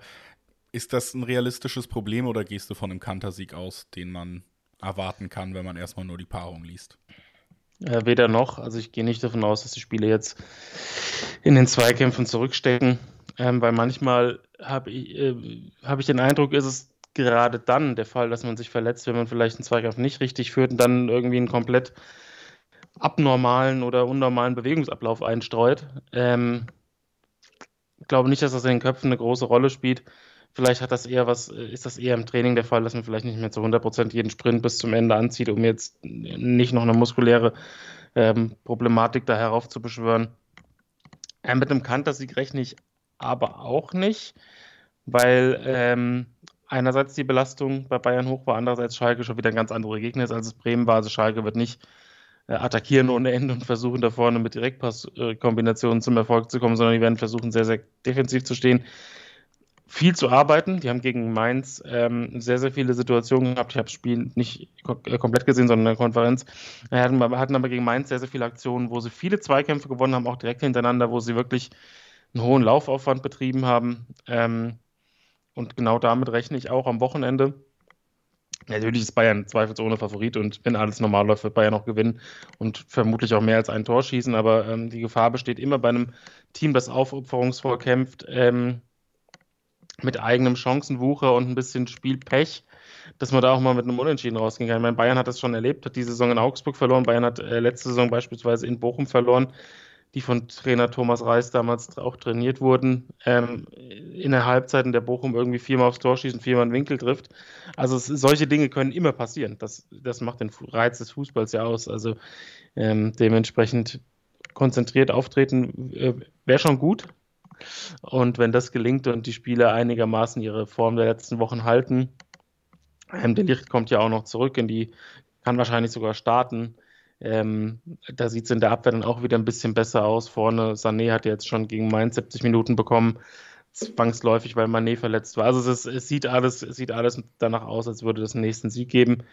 Und das wäre eine, ein runder Abschluss vor der dann doch sehr, sehr langen Pause. Dann äh, danken wir dir schon mal für deine Ausführungen zum kommenden Spiel. Schließen heute nicht mit einem Tipp ab, sondern äh, weil es die letzte Folge ist und weil es eigentlich auch schon gleichzeitig die Weihnachtsfolge ist, habe ich gesagt, erfülle ich jedem einen Wunsch. Du bist aber Bayern-Fan, deswegen hast du ja schon alles. Und ähm, du darfst dir was wünschen für die Bundesliga oder für einen anderen Verein, aber nicht für die Bayern. Dann, wenn du das möchtest, kannst du das gerne machen, dann wird das passieren. Dann ähm, würde ich mich sehr, sehr, sehr, sehr freuen, wenn es der SC Freiburg schaffen würde, in die Champions League zu kommen, weil ich beeindruckt bin davon, ähm, wie sie in dieser Saison tatsächlich diese, diese Mehrfachbelastung ohne die ganz große Rotation wegstecken. Ähm, und natürlich das Überwintern in, in, der Europa League dem Team auch nochmal die Möglichkeit gibt, wieder ein bisschen Geld ähm, in den Kader zu stecken. Und ich finde, dass sie in den letzten Jahren eine der vier, fünf Mannschaften in der Bundesliga waren, die aus den finanziellen Mitteln so ziemlich das Optimum rausgeholt haben, einfach weil es mich interessiert, wie das dann in der Champions League äh, funktioniert. Weil bei Frankfurt hat es mich auch schon sehr interessiert und die haben so ziemlich das Optimum rausgeholt und jetzt ähm, wäre der nächste dran, vielleicht auch beide von mir aus. Aber Freiburg äh, würde ich schon ganz gerne sehen. Ein frommer Wunsch und äh, damit sage ich Dankeschön, dass du heute da warst und natürlich auch vielen Dank, dass du immer wieder hier warst und Teil dieser Sendung warst und Teil dessen, was diese Sendung ausgemacht hast. Vielen Dank an Manuel Behlert von 90 Plus. Dankeschön. Ja, gern. Ich habe aber auch zu danken, dass ich äh, so häufig hier sein durfte und äh, über die Bundesliga und Bayern und wen auch immer fachsimpeln durfte. Es war jedes Mal eine Freude. Wir gehen in eine kurze Pause und machen dann mit dem nächsten Spiel in unserer Auflistung weiter. Mainz 05 gegen Eintracht Frankfurt nach einer kurzen Pause. Schatz, ich bin neu verliebt. Was?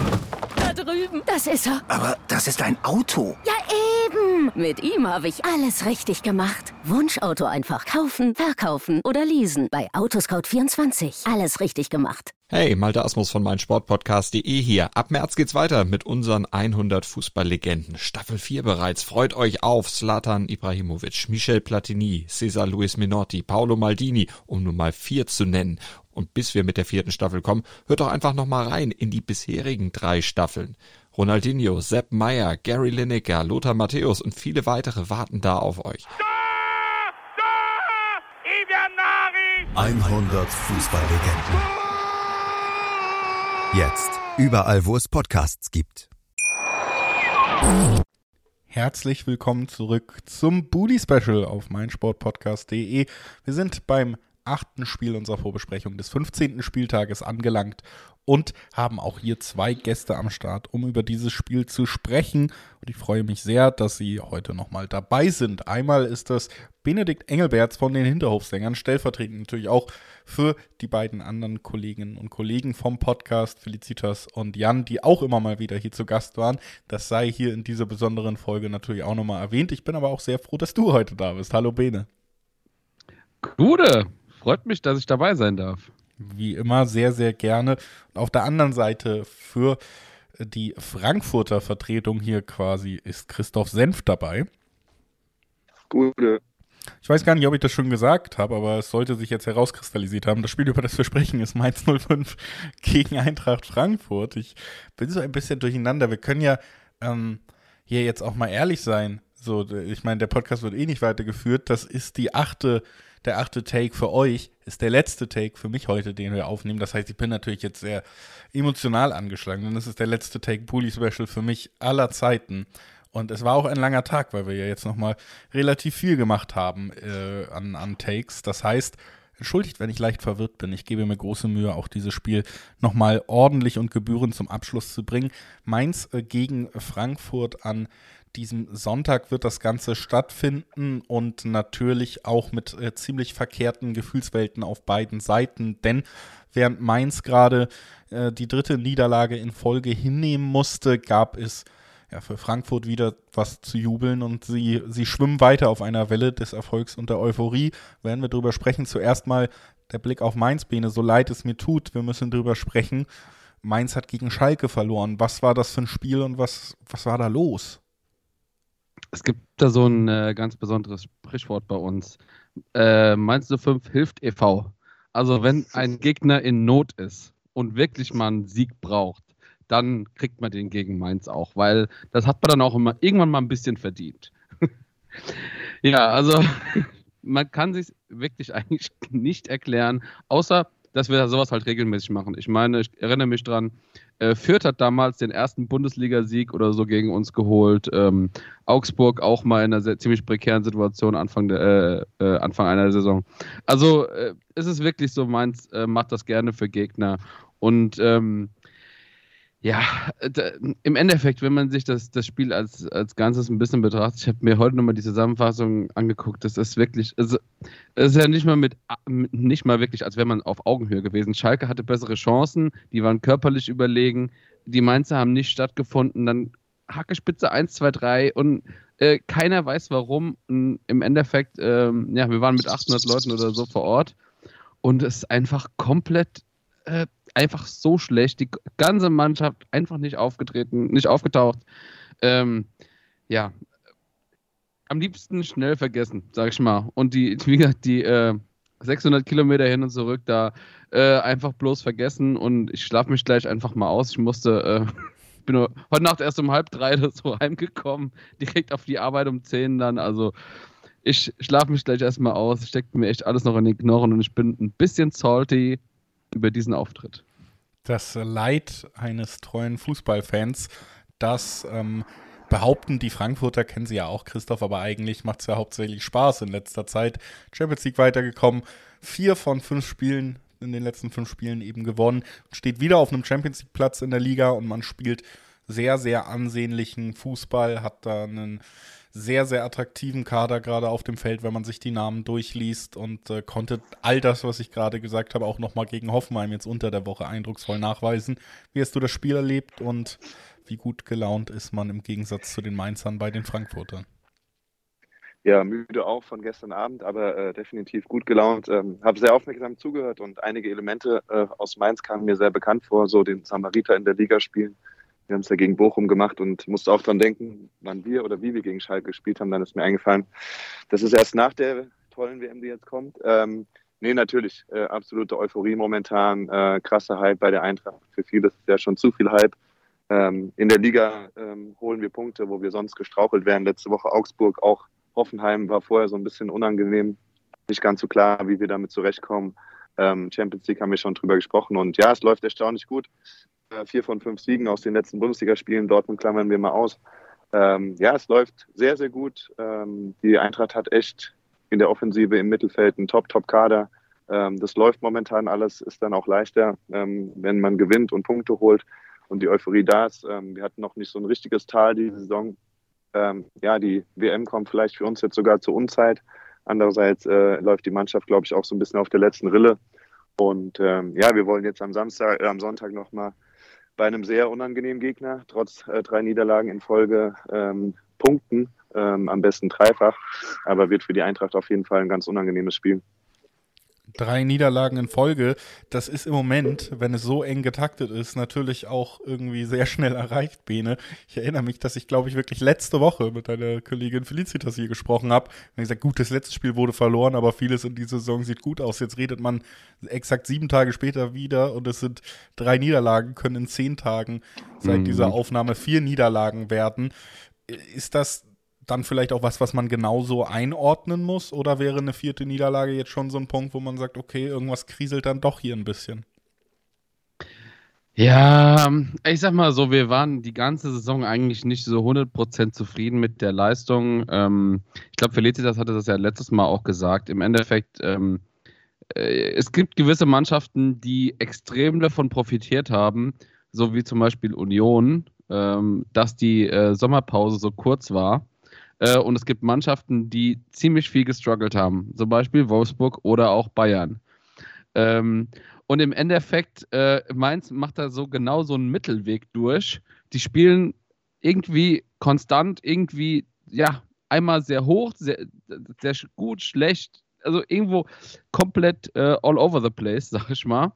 Und ähm, es, es findet sich keine Form, so, keine dauerhafte Hochform. Dann hat man, wie gesagt, mal so eine Auswärtsserie äh, äh, quasi, wo man irgendwie dreimal am Stück gewinnt, dann äh, gekrönt durch diesen 5-0-Sieg in Köln in der englischen Woche und in der nächsten englischen Woche einfach direkt drauf, äh, ja, verhaut man dann wieder alles. Also ähm, es ist einfach, ich habe das Gefühl, die, die Form hat sich einfach nicht gefunden und ich habe die Hoffnung, dass jetzt in dieser etwas längeren Winterpause äh, vielleicht noch ein Innenverteidiger verpflichtet wird, ähm, dass im Sturm ein bisschen mehr Koordination reinkommt, dass äh, das zentrale Mittelfeld, was irgendwie aktuell auch mehr schlecht als recht funktioniert, dass die sich da alle mal aussortiert bekommen. Ähm, weil, ich meine, trotzdem, dass man jetzt in den letzten ähm, drei Spielen zehn Gegentore bekommen hat, ist es halt trotzdem eigentlich, haben wir eine sehr gute Abwehr. Das waren, äh, wenn ich mir überlege, Wolfsburg, die, die haben zwei Tore geschenkt bekommen. Das war eine Ecke und ein direkter Freistoß, der irgendwie reinflattert. Und das andere war ein Konter, nachdem die Mainzer dann halt aufgemacht haben. Und dann ist es halt auch einfach klar, jetzt gegen, gegen Schalke, du hast sogar eigentlich sogar noch Glück, dass du nicht von, ähm, aber gut, die Abwehr stand da eh neben sich. Ist auch egal. Äh, ich sag mal so, ich, ich äh, glaube, die Winterpause wird uns gut tun ähm, und Bo wird da an den Schrauben drehen müssen. Also ähm, er hat jetzt, er hat jetzt schon einige Sachen verändert. Äh, wir haben gegen Schalke unter anderem zwischendrin mal mit drei Stürmern gespielt, ähm, zu Beginn der zweiten Halbzeit. Das war etwas besser. Ähm, ja, hat dann aber halt im Mittelfeld Lücken gerissen, die äh, so jetzt nicht geschlossen werden konnten ähm, während dem Spiel. Ja, man, man wird sehen, aber äh, ich, ich sag mal so, wenn ich jetzt auf das Spiel gegen Frankfurt blicke, die Frankfurter haben noch nie in Mainz gewonnen. Und ähm, auch, auch, wenn du es vielleicht äh, mir gleich gegenhalten wirst, das eine Spiel hat nicht stattgefunden, das hat keiner gesehen, es war kein Zuschauer vor Ort. also äh, dementsprechend, äh, das wird für Frankfurt nicht leicht und ich hoffe, die, die ähm, Spieler werden von Bo ordentlich heiß gemacht, dass die nochmal ein letztes Hurra raushauen vor der Winterpause. Ein letztes Hurra vor der Winterpause, bei der Form von Frankfurt gerade, kann man sich auch ungefähr vorstellen, wie das auf deren Seite aussehen könnte. Christoph, wie groß ist denn deine Hoffnung, dass es das auch aus Frankfurt jetzt nochmal gibt? Ja, Hoffnung ist auf jeden Fall da, Zuversicht auch. Ähm, ich meine, wie gesagt, äh, wir kommen aus einer absoluten Top-Phase. Ähm, die Frage ist so ein bisschen, wer jetzt Sonntag nochmal spielen wird, äh, wie wir rotieren werden, ob wir rotieren werden oder ob Glasner wirklich das durchzieht. Ich denke, er wird keine Rücksicht nehmen auf irgendwelche WM-Nominierungen. Äh, Rode wird spielen. Auf Mainzer Seite gibt es ja auch den einen oder anderen alten Bekannten aus Frankfurt. Ähm, ja, aber wie der Kollege sagt, ähm, Mainz auswärts war immer ein absolutes äh, schwieriges Spiel. Äh, viele Niederlagen, viele Unentschieden, ähm, diesen einen merkwürdigen Sieg in Corona-Zeiten. Ähm, ja, wie gesagt, das wird ganz unangenehm, ganz schwer, aber wie gesagt, die Eintracht ist momentan einfach in der Phase, äh, da brauchst du dich, glaube ich, in der Liga mittlerweile vor niemandem verstecken. Ähm, ehrlicherweise gehören wir zu Europas Top 16 scheinbar. Wir sind im Pokal weitergekommen, wir spielen in der Liga trotz der äh, Dreifachbelastung oben mit hätten auch durch die eine oder andere Schiedsrichterentscheidung noch mehr Punkte haben können. Also von daher, wir sind absolut im Soll. Ähm, wir kommen aus einer Achterbahnsaison im letzten Jahr. Äh, mit vielen Hochs im, in Europa, aber auch vielen Tiefs in, in der Bundesliga. Von daher bin ich äh, sehr, sehr zufrieden, dass wir doch, ähm, das, was ja der Kollege bemängelt in Mainz, äh, eine Konstanz gefunden haben äh, mit zwei, drei kleinen Ausrutschern. Aber ähm, ja, die Eintracht ist absolut im Soll. Wir sind noch nicht mal am 17. Spieltag, habe Jens schon äh, eine riesen Punkteausbeute. Und ähm, ja, momentan ist so ein bisschen die Frage, was könnte uns überhaupt zurückwerfen.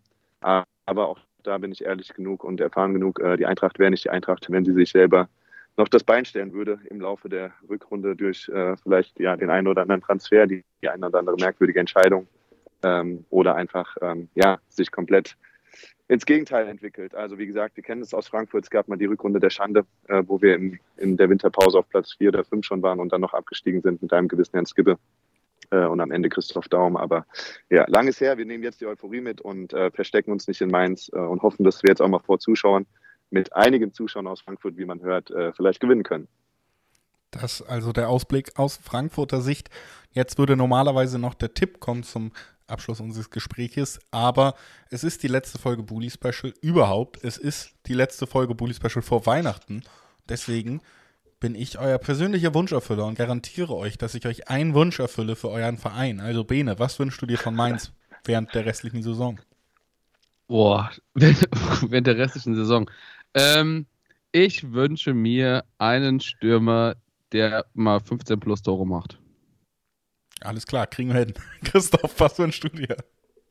Boah, das ist. Äh, Wunschlos glücklich, Frankfurter, ne? Seid mal ehrlich. Ja, nee, ich habe kurz an den Champions League-Sieg gedacht, äh, Pokalsieg, äh, so Sachen oder die, die Liga, die Champions League äh, über die Liga zu qualifizieren. Ich glaube, den größten Gefallen könntest du uns äh, damit tun, wenn uns im Winter äh, ein Doppelwunsch, wenn uns im Winter und im Sommer kein Spieler verlässt, sprich die Verträge von den Spielern verlängert werden. Aber sonst äh, sind wir wirklich wunschlos glücklich in Frankfurt und hatten ein mega krasses Jahr.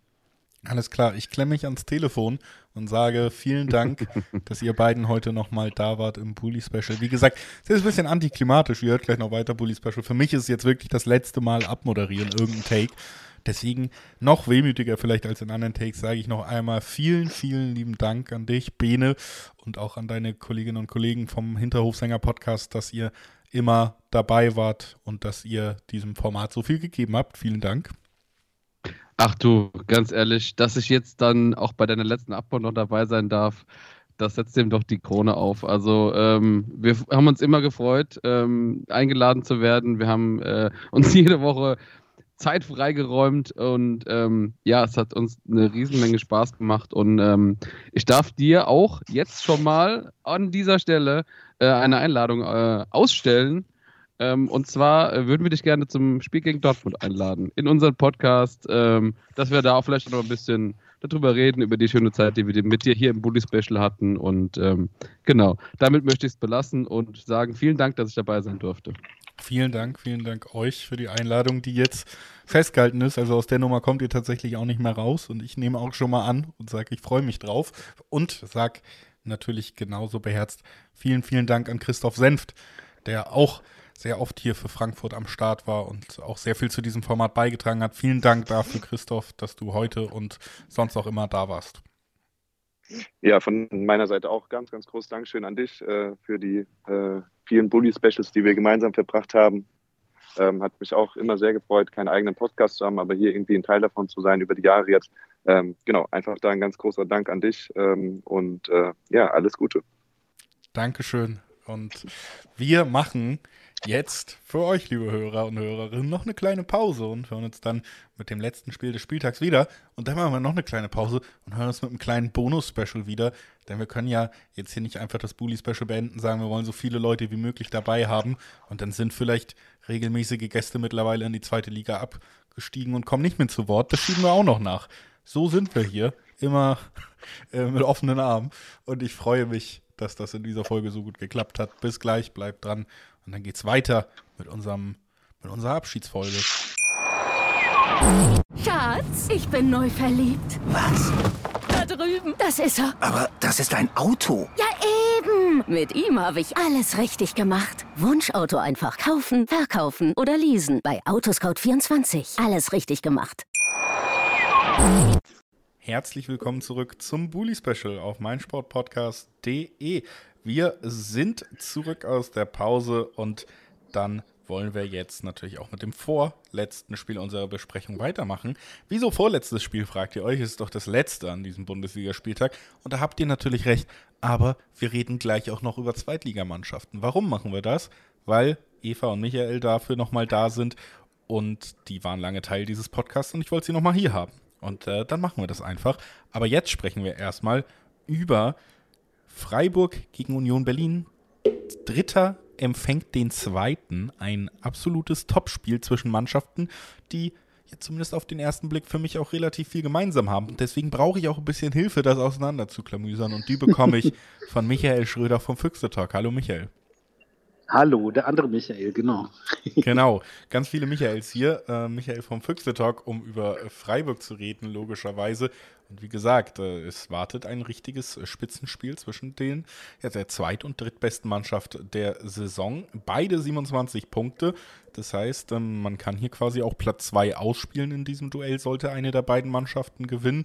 Sollte es ein Unentschieden geben, könnten noch andere ranrücken. Aber das erstmal die Ausgangssituation. Was wir aber natürlich auch wissen wollen, ist die Ausgangssituation bei den Freiburgern. Und dafür blicken wir ja auch immer auf die letzten Spiele. Und das letzte Spiel ist noch nicht lange her. Das lief gestern Abend, Michael. Und man hat 3 zu 1 gegen Leipzig verloren. Ich weiß, das ist auch für dich persönlich immer ein Spiel mit noch einer anderen Brisanz vielleicht als für andere, die dieses Spiel schauen aus ja. Freiburger Sicht. Und am Ende gab es, wie gesagt, eine Niederlage 3 zu 1, die dann auch einigermaßen deutlich ausfiel. Was, was machst du aus diesem letzten Auftritt in der Phase, in der man ja eigentlich sehr gut in Form schien? Ja, also man hat komischerweise gegen Dortmund, Bayern und Leipzig jetzt verloren. Und das war's. Ähm, Glaube ich auch eine verdiente Niederlage, was ich mitbekommen habe. Ich muss dazu sagen, vielleicht auch an die Hörerinnen und Hörer, die Tonqualität könnte ein bisschen komisch sein, weil ich sitze in Katar tatsächlich. I. Ähm, verdiente Niederlage, was ich so mitbekommen habe. Und äh, was mich ärgert, ist einfach, ähm, klar hat Leipzig mehr Chancen gehabt, dann machen sie halt drei Tore, alles gut. Aber in vier Spielen, in drei von vier Spielen, ähm, ja, holt der Herr Kunku einen Elfmeter raus, sagt man, glaube ich. Er sucht den Kontakt finde ich, das könnte er eher auf Twitter machen oder sonst wo, weil ich finde das ein bisschen, bisschen krass, dass einfach ein Spieler dafür bekannt ist und das überhaupt nicht auf dem Schirm ist der Leute. Er ist dann der Spieler der Saison, alle feiern ihn ab, wie viele Vorlagen und wie viele Tore er hat, aber ich bin mal ganz fies, wenn man die Elfmeter-Tore abzieht, die er sich selber quasi äh, ja, erschlichen hat. Es ist nicht nur, dass er nur gegen uns leicht fällt. Das finde ich eigentlich, das hat mit, mit fairen Sport aus meiner Sicht nichts zu tun. Das war jetzt das dritte Mal in vier Spielen. Ähm, ja, so, so ein Typ kann ich aus Fairnessgründen nicht, nicht viel mit anfangen. Ansonsten Leipzig, du hast gesagt, ich wohne da, deswegen ist das eigentlich immer mein Heimspiel.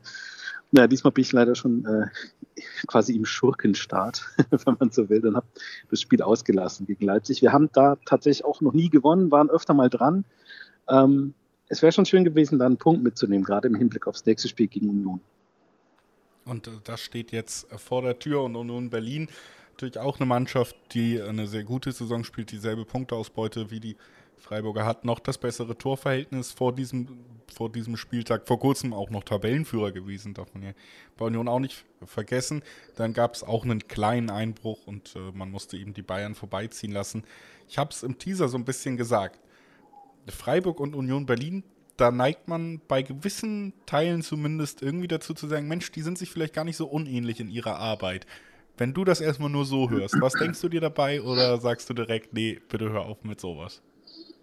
Ja, ich denke direkt stimmt nicht, weil ähm, es einfach so ist, dass Union Berlin einen sehr hohen Schuldenberg vor sich her trägt. Ähm, die haben, äh, naja, keinen offiziellen Investor, aber da gibt es durchaus Gelder, die ausgegeben wurden, die der Verein gar nicht hatte. Und das ist was, was ich bei uns eigentlich nicht kenne. Ähm, die Fanbase ist natürlich sehr, sehr verwurzelt und sehr nah dran am Verein. Ist alles sehr, sehr echt, sage ich mal, bei beiden Clubs, würde ich sagen.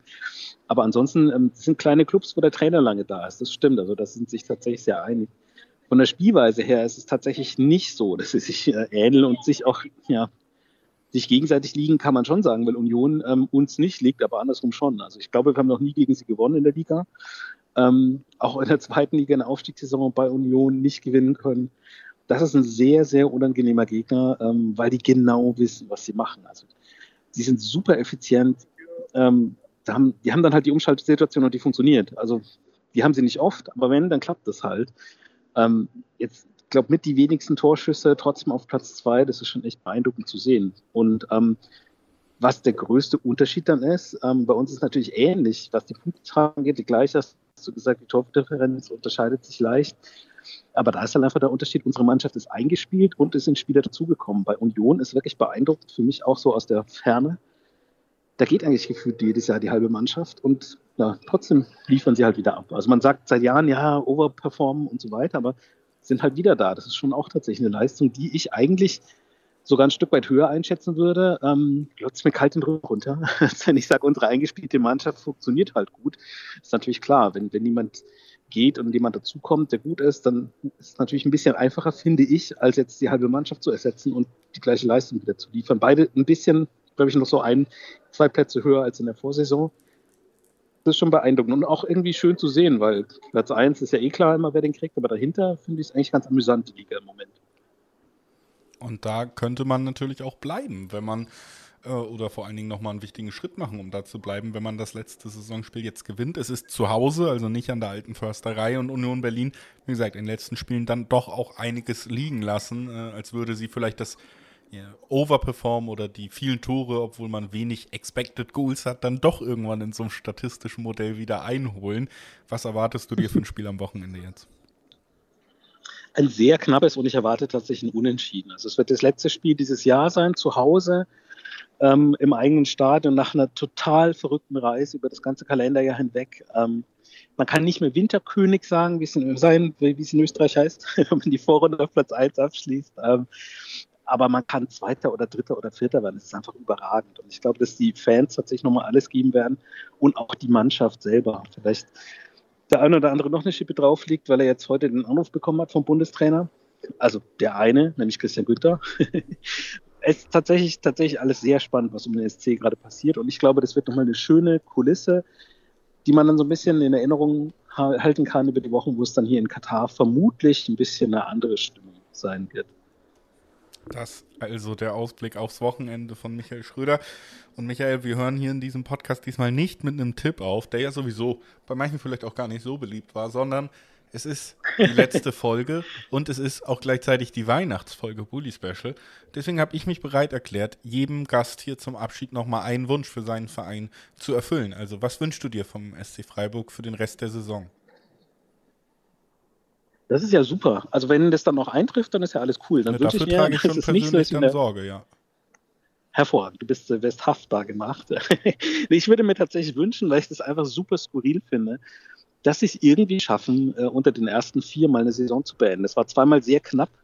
Ich fände das einfach, jetzt auch mit der Europa League, finde ich total cool, aber ich fände das einfach lustig, also wirklich lustig, nicht so, ja, verdient und so, wirklich einfach nur lustig, wenn der SC Freiburg Champions League spielen würde.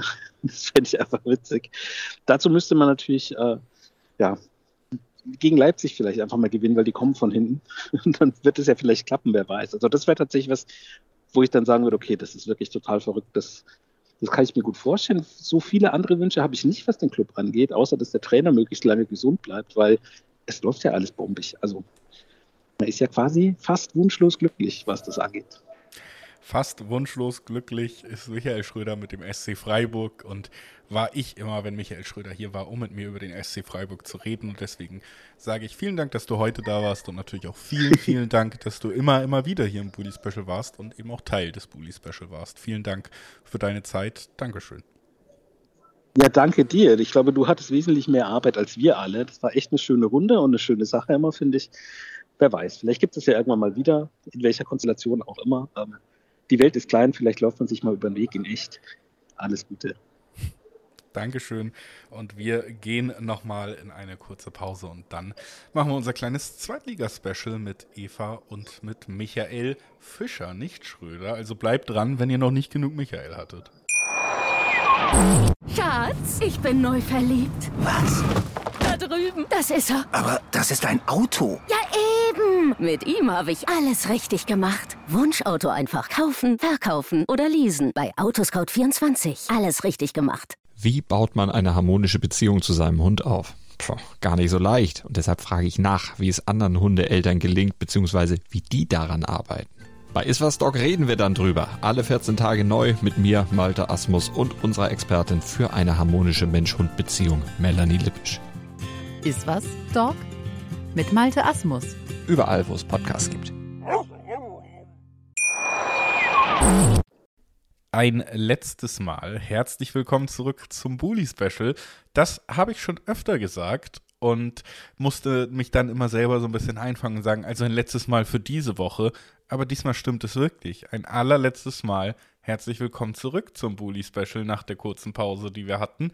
Wir haben alle neun Spiele des 15. Spieltages besprochen in alter Manier hier, hatten viele, viele von unseren tollen Expertinnen und Experten dabei heute und ja, mir war es wichtig für diese Folge, möglichst viele von diesen tollen Gästen eben dabei zu haben. Und dazu gehören auch Leute, die vielleicht in dieser Saison dann eben nicht dabei sind, weil ihre Vereine abgestiegen waren, die trotzdem wichtiger äh, Teil dieses Podcasts waren und äh, wo ich mich immer sehr gefreut habe, dass die da sind. Und da das jetzt eh die letzte Folge ist und wir können ja eigentlich machen, was wir wollen, habe ich mir gedacht, lade ich die auch mal wieder ein. Eine davon ist Eva Bohle vom Zweite Bundesliga-Podcast. Da hört man schon, wo ihre Reise mit Bielefeld hinging. Hallo Eva. Hallo! Ja, ich freue freu mich mich, dass sehr. du mich gefragt hast. Ja, ich, hab, äh, ich freue mich sehr, dass es geklappt hat und dass du nochmal da bist, um das Ganze hier, wie gesagt, auch gebührend mit den wichtigsten Leuten, nämlich eben euch Gästen, und einfach ordentlich abzuschließen und zu Ende zu bringen hier. Das war mir recht wichtig. Deswegen freue ich mich sehr, dass du da bist. Und natürlich können wir trotzdem auch gemäß des Formats ein bisschen über Fußball reden. Denn Oh, im muss Bully nicht. Special hat Bielefeld jetzt gar nicht so viel stattgefunden in den letzten Wochen und Monaten. Die haben sich im Sommer verabschiedet in die zweite Liga. Und soweit ich das mitbekommen habe, so richtig gut angekommen sind sie in der zweiten Liga auch nicht. Ohne, ja, oder auf die Gefahr hin, dass wir das, äh, die Stimmung wieder ein bisschen runterfahren. Aber magst du uns vielleicht einmal abholen? Was ist bei deiner Arminia gerade los? ja, ähm, also es war ja so, man hatte im Sommer äh, die Forte verpflichtet, ähm, Schweizer Trainer, ähnlicher tatsächlich auch äh, wie Fürth, äh, einen relativ unbekannten Trainer im, im deutschen Profifußball auf jeden Fall aus der Schweiz. Ähm, hat bei beiden Vereinen nicht so, nicht so wahnsinnig gut geklappt. Bei Arminia ein bisschen schneller, wurde da die Reißleine gezogen nach dem vierten Spieltag schon und vier Niederlagen. Ähm, es wurde von inzwischen ehemaligen, äh, ja, ich weiß gar nicht, äh, Finanzchef quasi, äh, Markus Reek, als Missverständnis bezeichnet. Ähm, aber ja, also das war irgendwie, äh, ja, hat es auf dem Platz nicht funktioniert. Es gab jetzt irgendwie ein ominöses Interview mit Forte, wo er irgendwie sagt, er hat aber immer die Rückendeckung der Fans gespürt. Ähm, ja, äh, pf, weiß ich jetzt nicht. Aber äh, ja, das, da, da konnte man sehen, da das hat viel auf dem Platz. Einfach auch das, was versprochen wurde, so Richtung Pressing und Gegenpressing hat einfach nicht funktioniert. Kader an manchen Stellen vielleicht auch nicht ausgereift genug. Ähm, und dann hat ja Daniel Scherning übernommen. Ähm, ja, auch alter Bielefelder Bekannter, hat ja schon äh, ein U-Team geleitet quasi oder trainiert, kommt eben auch aus der Region. Ähm, genau, und hat es dann, äh, dann übernommen. Ja, unter ihm hat man das erste Mal zumindest gewonnen. Inzwischen vier Siege mit dem Sieg gegen Paderborn eingefahren am Dienstagabend. Aber ja, man ist eben immer noch 18. Man konnte den Abstand zumindest jetzt ein bisschen verringern. Aber ähm, ja, es ist halt äh, definitiv nicht die Saison, die man sich vorgestellt hat, die sich ähm, Verantwortliche nicht vorgestellt haben, die ähm, ja, wir Fans uns so, glaube ich, definitiv nicht vorgestellt haben. Äh, dafür war der Support der Fans jetzt echt noch sehr, sehr lange da. Ähm, es gab bis jetzt noch keinen richtigen Stimmungsboykott. Es, es gab halt äh, dann nach der 7-1, 7-0, was auch immer, 6-0, ich habe schon wieder vergessen, sehr viele Gegentore.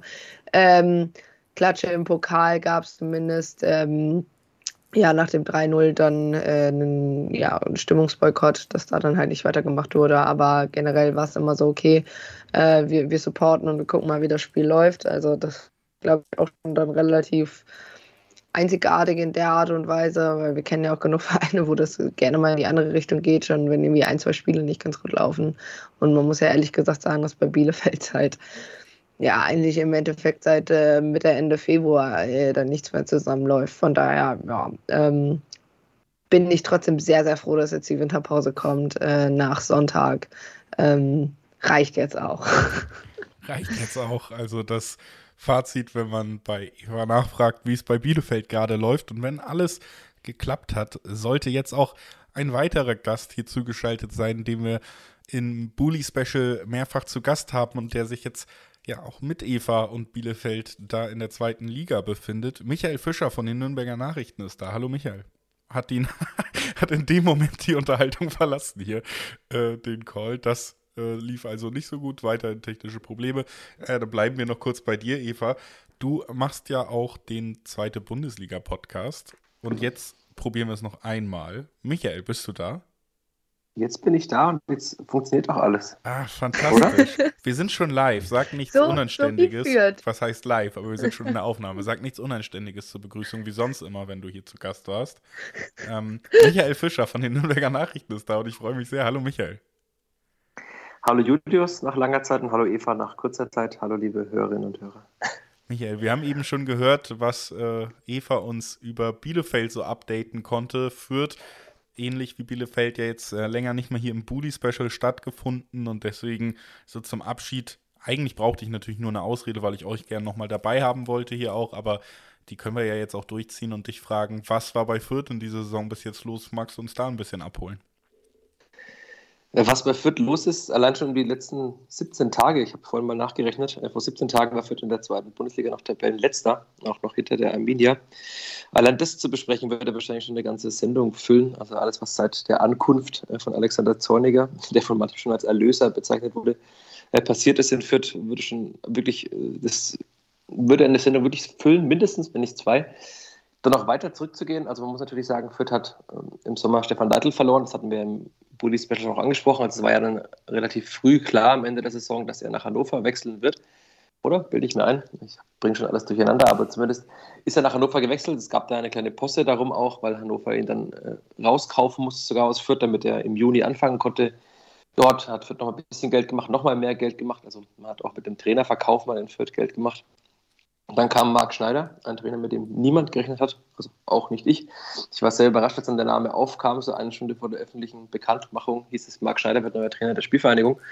Und dann habe ich auch erstmal, wie alle Menschen wahrscheinlich, einfach mal äh, Google oder alle anderen Suchmaschinen, die man so benutzt, äh, benutzt und habe mich schlau gemacht habe mit sehr vielen Menschen in der Schweiz gesprochen und die hatten eigentlich allesamt positiv über Marc Schneider gesprochen, der beim kleinen FC Thun sehr vieles richtig gemacht hat, der mit Thun zum mal dritter Platz wurde in der Schweizer Liga. Und wenn man da die Konkurrenz anschaut, die um einiges größer ist als der FC Thun aus dem Berner Oberland, dann ist es schon eine Leistung gewesen. Er war dann zuletzt in Belgien, wo er aber in der zweiten Liga entlassen wurde. Das war natürlich dann eine Aussage, die ihm, oder eine, ein Fakt, der ihm später in Fürth sehr um die Ohren geflogen ist, aber es, es ließ sich alles sehr gut an. Marc Schneider war ein, also wirklich ein, ein sehr, sehr, sehr freundlicher Mensch, sehr lieber Mensch hat gleich seine ganze Familie mitgebracht, seine Frau, seine beiden Kinder. Und die Vorbereitung fing eigentlich auch gut an. Hat gute Spiele abgeliefert. Man hat unter anderem äh, ZSK Sofia, die auch international spielen, bulgarische Vizemeister klar geschlagen. Man hat Spiele gegen Basel und Bern gespielt in der Vorbereitung. Hat die zwar nicht gewonnen, aber hat auch sehr gut gespielt. Und dann erinnern sich wahrscheinlich auch viele, die zweite Liga verfolgen, an den ersten Spieltag, wo Fürth gegen Kiel wirklich äh, über weite Strecken, nicht über das ganze Spiel, aber über weite Strecken ein gutes Spiel gemacht hat. Mit 24 zu 4 Torschüssen. Das wird immer wieder zitiert, auch jetzt noch. Aber nur mit 2 zu 2 Toren. Und das war so der erste kleine Rückschlag, wollte damals zwar niemand wahrhaben. Und dann folgten halt zwei herbe Rückschläge. Das Derby in Nürnberg, das man sang- und klanglos eigentlich verlor, weil man keinerlei Einsatz gezeigt hat. In der zweiten Halbzeit wurde es ein bisschen besser, aber dass der erste in Nürnberg nicht sonderlich gut ist in der Saison, sieht man jetzt auch gerade beim Blick auf die Tabelle. Hat man aber 2-0 verloren. Dann hat man in Stuttgart bei den Kickers verloren mit 2 zu 0. Und eigentlich war dann die Stimmung schon am Boden. Rashid Asusi hat mal gesagt, dann war eigentlich schon Apokalypse in Fürth. Und dann hat man halt gegen den KSC auch nicht gewonnen. Und so ging das eigentlich immer weiter, dass man halt nie mehr gewonnen hat. Und man hat sehr häufig unentschieden gespielt, unter Marc Schneider siebenmal. Man hat aber nur einmal gewonnen gegen den SC Paderborn und dann aus den Spielen gegen Regensburg, Rostock und Sandhausen, die ja auch allesamt unten drin stehen in der Tabelle, auch keinen Sieg geholt, dreimal unentschieden gespielt und dann wurde der ja, doch dann glücklose Schneider entlassen. Ich fand, es war zu spät, habe ich auch äh, immer wieder so kundgetan, was mir einigen Ärger eingebracht hat beim Verein. Aber ich fand, es war zu spät, der Trainerwechsel und was in dieser Mannschaft steckt und wie gut Alexander Zorniger mit dieser Mannschaft umgehen kann, haben jetzt die letzten drei Spiele gezeigt. Fürth hat dreimal in Folge 1 zu 0 gewonnen. Das Witzige ist, äh, sie hatten davor eigentlich, also sie haben jetzt dreimal zu 0 gespielt, davor hatten sie zuletzt in Hoffenheim in der Bundesliga im April zu 0 gespielt. Also das sieht man ja schon wie weit der Weg war. Dann haben wir noch im Bully-Special darüber gesprochen. Und jetzt haben sie es dreimal in Folge geschafft mit einem 3-5-2, 3-4-1-2, je nachdem, wie man es sehen will, mit einer Dreierkette mit den sehr stabilen Innenverteidigern. Michalski, Griesbeck und Haddadi, davon kamen ja zwei im Sommer neu. Und das hat gezeigt, wenn man halt, also die Mannschaft verteidigt sehr aggressiv nach vorne. Eigentlich müssten sich da ab und zu mal Lücken auftun, aber es ist schon erstaunlich, hat auch Zorniger gesagt, er fand es außergewöhnlich, wie viel schon funktioniert nach drei Spielen und eigentlich ja wirklich nur 17 Tagen. Er hat am Montag nach dem 1 zu 3 in Heidenheim, dem, nachdem er auf dem letzten Platz abgerutscht ist, hat Zorniger übernommen, hatte dann eigentlich eine kurze Woche nur bis zum Spiel gegen Bielefeld. Da hat man schon ziemlich überzeugend gespielt. Also es war weit davon entfernt, ein sehr gutes Spiel zu sein, aber es war schon wirklich sehr viel besser. Im Braunschweig die erste Halbzeit war auch schon gut. Zorniger hat gesagt, es war nah am, am Optimum dessen, was man zu diesem Zeitpunkt spielen kann und hat dann am Ende jetzt eben den HSV geschlagen. Das habe ich jetzt auch mal in einem Text eine kleine Reifeprüfung genannt. Also, weil Bielefeld und Braunschweig sind eben Abstiegskonkurrenten. Und der HSV ist ja selbst ernannt, wenn man auf die Tabelle schaut, ein Aufstiegsfavorit. Und den jetzt dann auch bei eigentlich nur einer Großchance zu halten, die Glatzel ins Tor geköpft hat, war abseits. Und ansonsten eigentlich kaum was zuzulassen gegen diese doch gute Offensive. Das hat Tim Walter ratlos gemacht und Zorniger hat es sehr gefreut. Und er hat dann gesagt, dieses Spiel war eigentlich über weite Strecken, also fast schon über dem Optimum dessen, was gerade möglich ist. Und ich bin sehr gespannt, was dann möglich ist, wenn Zorniger eine ganze Vorbereitung bekommt, weil er fängt schon am 4. Dezember an, also sehr, sehr früh, nur knapp zweieinhalb, drei Wochen Pause, weil er offenbar dann doch sehr viele Dinge noch gesehen, die er noch verbessern will. Aber ich glaube, wenn Fürth so weitermacht, wenn das Glück auch anhält, wenn die Brust so breit bleibt, wenn man Verletzungen verschont bleibt, dann werden sie zumindest nicht bis zum letzten Spieltag im Abstiegskampf sein. Also bei Fürth dann zumindest in den letzten Wochen vielleicht ein positiverer Aufschwung und eine positivere Stimmung als bei der Arminia von Eva. Und äh, ja, wir haben es jetzt in jeder in jedem Take so gemacht und ich möchte es euch natürlich auch nicht vorenthalten. Es ist die letzte Folge. Das hier ist übrigens sogar der letzte Take. Also es ist gleich vorbei. Für immer mit dem Bully Special. Es ist gleichzeitig auch, weil danach nichts mehr kommt, quasi ja schon die Weihnachtsepisode. Und deswegen habe ich mich bereit erklärt, jedem Gast einen Wunsch äh, zu erfüllen, was seinen Verein angeht. Und äh, das äh, möchte ich euch natürlich nicht vorenthalten. Also Eva, was wünschst du dir von Bielefeld für den Rest der Saison? Oh, pff, äh, Klassenerhalt reicht mir schon. Kein Problem, das äh, kriegen wir auf jeden Fall hin. Dann geht äh, die Frage natürlich auch noch weiter an Michael. Hast du auch einen Wunsch für die Vierte? Ja, Klassenhalt wäre auch schön, aber ich kann mir vorstellen, dass es auch noch ziemlich gut werden kann, wenn Alexander Zorniger länger in Fürth bleibt. Also er hat bis 2024 unterschrieben. Aber bislang bin ich sowohl von der Zusammenarbeit, als auch vom menschlichen, als auch vom sportlichen man darf ja immer kein Fan sein als Journalist, das ist klar. Aber ich bin schon begeistert. Also das ist wirklich, man merkt die Erfahrung bei ihm an und ich wünsche mir, dass ich noch sehr viele Jahre mit ihm zusammenarbeiten kann, weil es gerade einfach Spaß macht und das, äh, als Journalist in Fürth hat es lange Zeit sehr, sehr wenig Spaß gemacht, wenn man da über diese ganzen Niederlagen schreiben musste. Deswegen mein Wunsch Zorniger 2028 vielleicht. Dann auch mit dem Europapokal-Einzug wahrscheinlich, wenn das weiter so gut läuft. Dann möchte ich mindestens erstmal euch beiden nochmal danken, dass ihr heute hier wart und dass ihr in der Vergangenheit eben auch immer dabei wart und einen großen Teil dazu beigetragen habt, dass dieses Format funktioniert und Spaß gemacht hat. Vielen Dank an Eva Bohle vom Zweite Bundesliga Podcast. Vielen Dank, Julius, natürlich an, äh, an dich auch, äh, dass du uns immer eingeladen hast und äh, ja, dass irgendwie zeitlich jede Woche immer gut jongliert hast. Äh, war ja, weiß ich auch, mit mir immer nicht so ganz einfach. Ähm, von daher vielen Dank auch von mir. Und äh, ich finde es ein bisschen schade, dass es natürlich aufhört, aber ähm, manchmal muss man ja auch aufhören, wenn es am schönsten ist. Und äh, ja, vielen Dank, dass ich nochmal beim letzten Mal dabei sein durfte. Sehr gerne und jeder, der jetzt irgendwie ein bisschen Platz für einen anderen Fußball-Podcast hat, der kann ja zum Beispiel auch beim zweiten Bundesliga-Podcast mal vorbeischauen. Und dasselbe, was ich eben gesagt habe, gilt natürlich auch für dich, Michael Fischer von den Nürnberger Nachrichten. Vielen Dank auch dir. Sehr, sehr gerne. Es war immer eine Freude. Ich glaube nur, auch wenn es wieder ein Revival des Bully Specials gibt, dass äh, es nicht in der nächsten Saison sein wird, dass Bielefeld und Fürth dabei sind. Aber vielleicht ja mal in der übernächsten Saison. Wenn ich irgendwann. Aber Michi, wir hören uns ja nächste Woche schon wieder.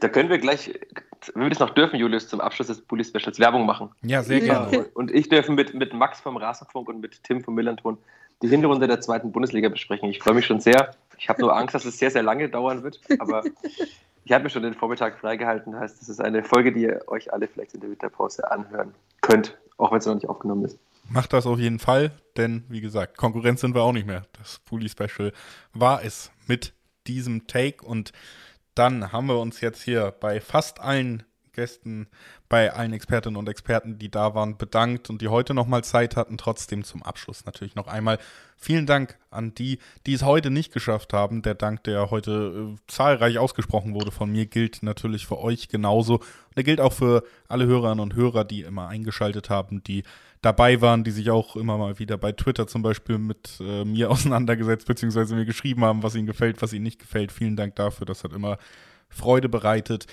Und bevor ich hier tatsächlich noch ins Sentimentale abrutsche, ähm, hören wir auf mit einem Wunsch von mir an euch. Bleibt gesund und versucht gute Menschen zu sein. Tschüss.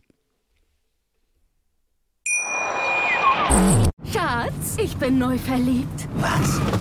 Drüben. Das ist er. Aber das ist ein Auto. Ja, eben. eben. Mit ihm habe ich alles richtig gemacht. Wunschauto einfach kaufen, verkaufen oder leasen. Bei Autoscout24. Alles richtig gemacht. Bully Special. Die Vorschau auf den Bundesligaspieltag auf meinsportpodcast.de. Schatz, ich bin neu verliebt. Was? Da drüben. Das ist er. Aber das ist ein Auto. Ja, eben. Mit ihm habe ich alles richtig gemacht. Wunschauto einfach kaufen, verkaufen oder leasen. Bei Autoscout24. Alles richtig gemacht.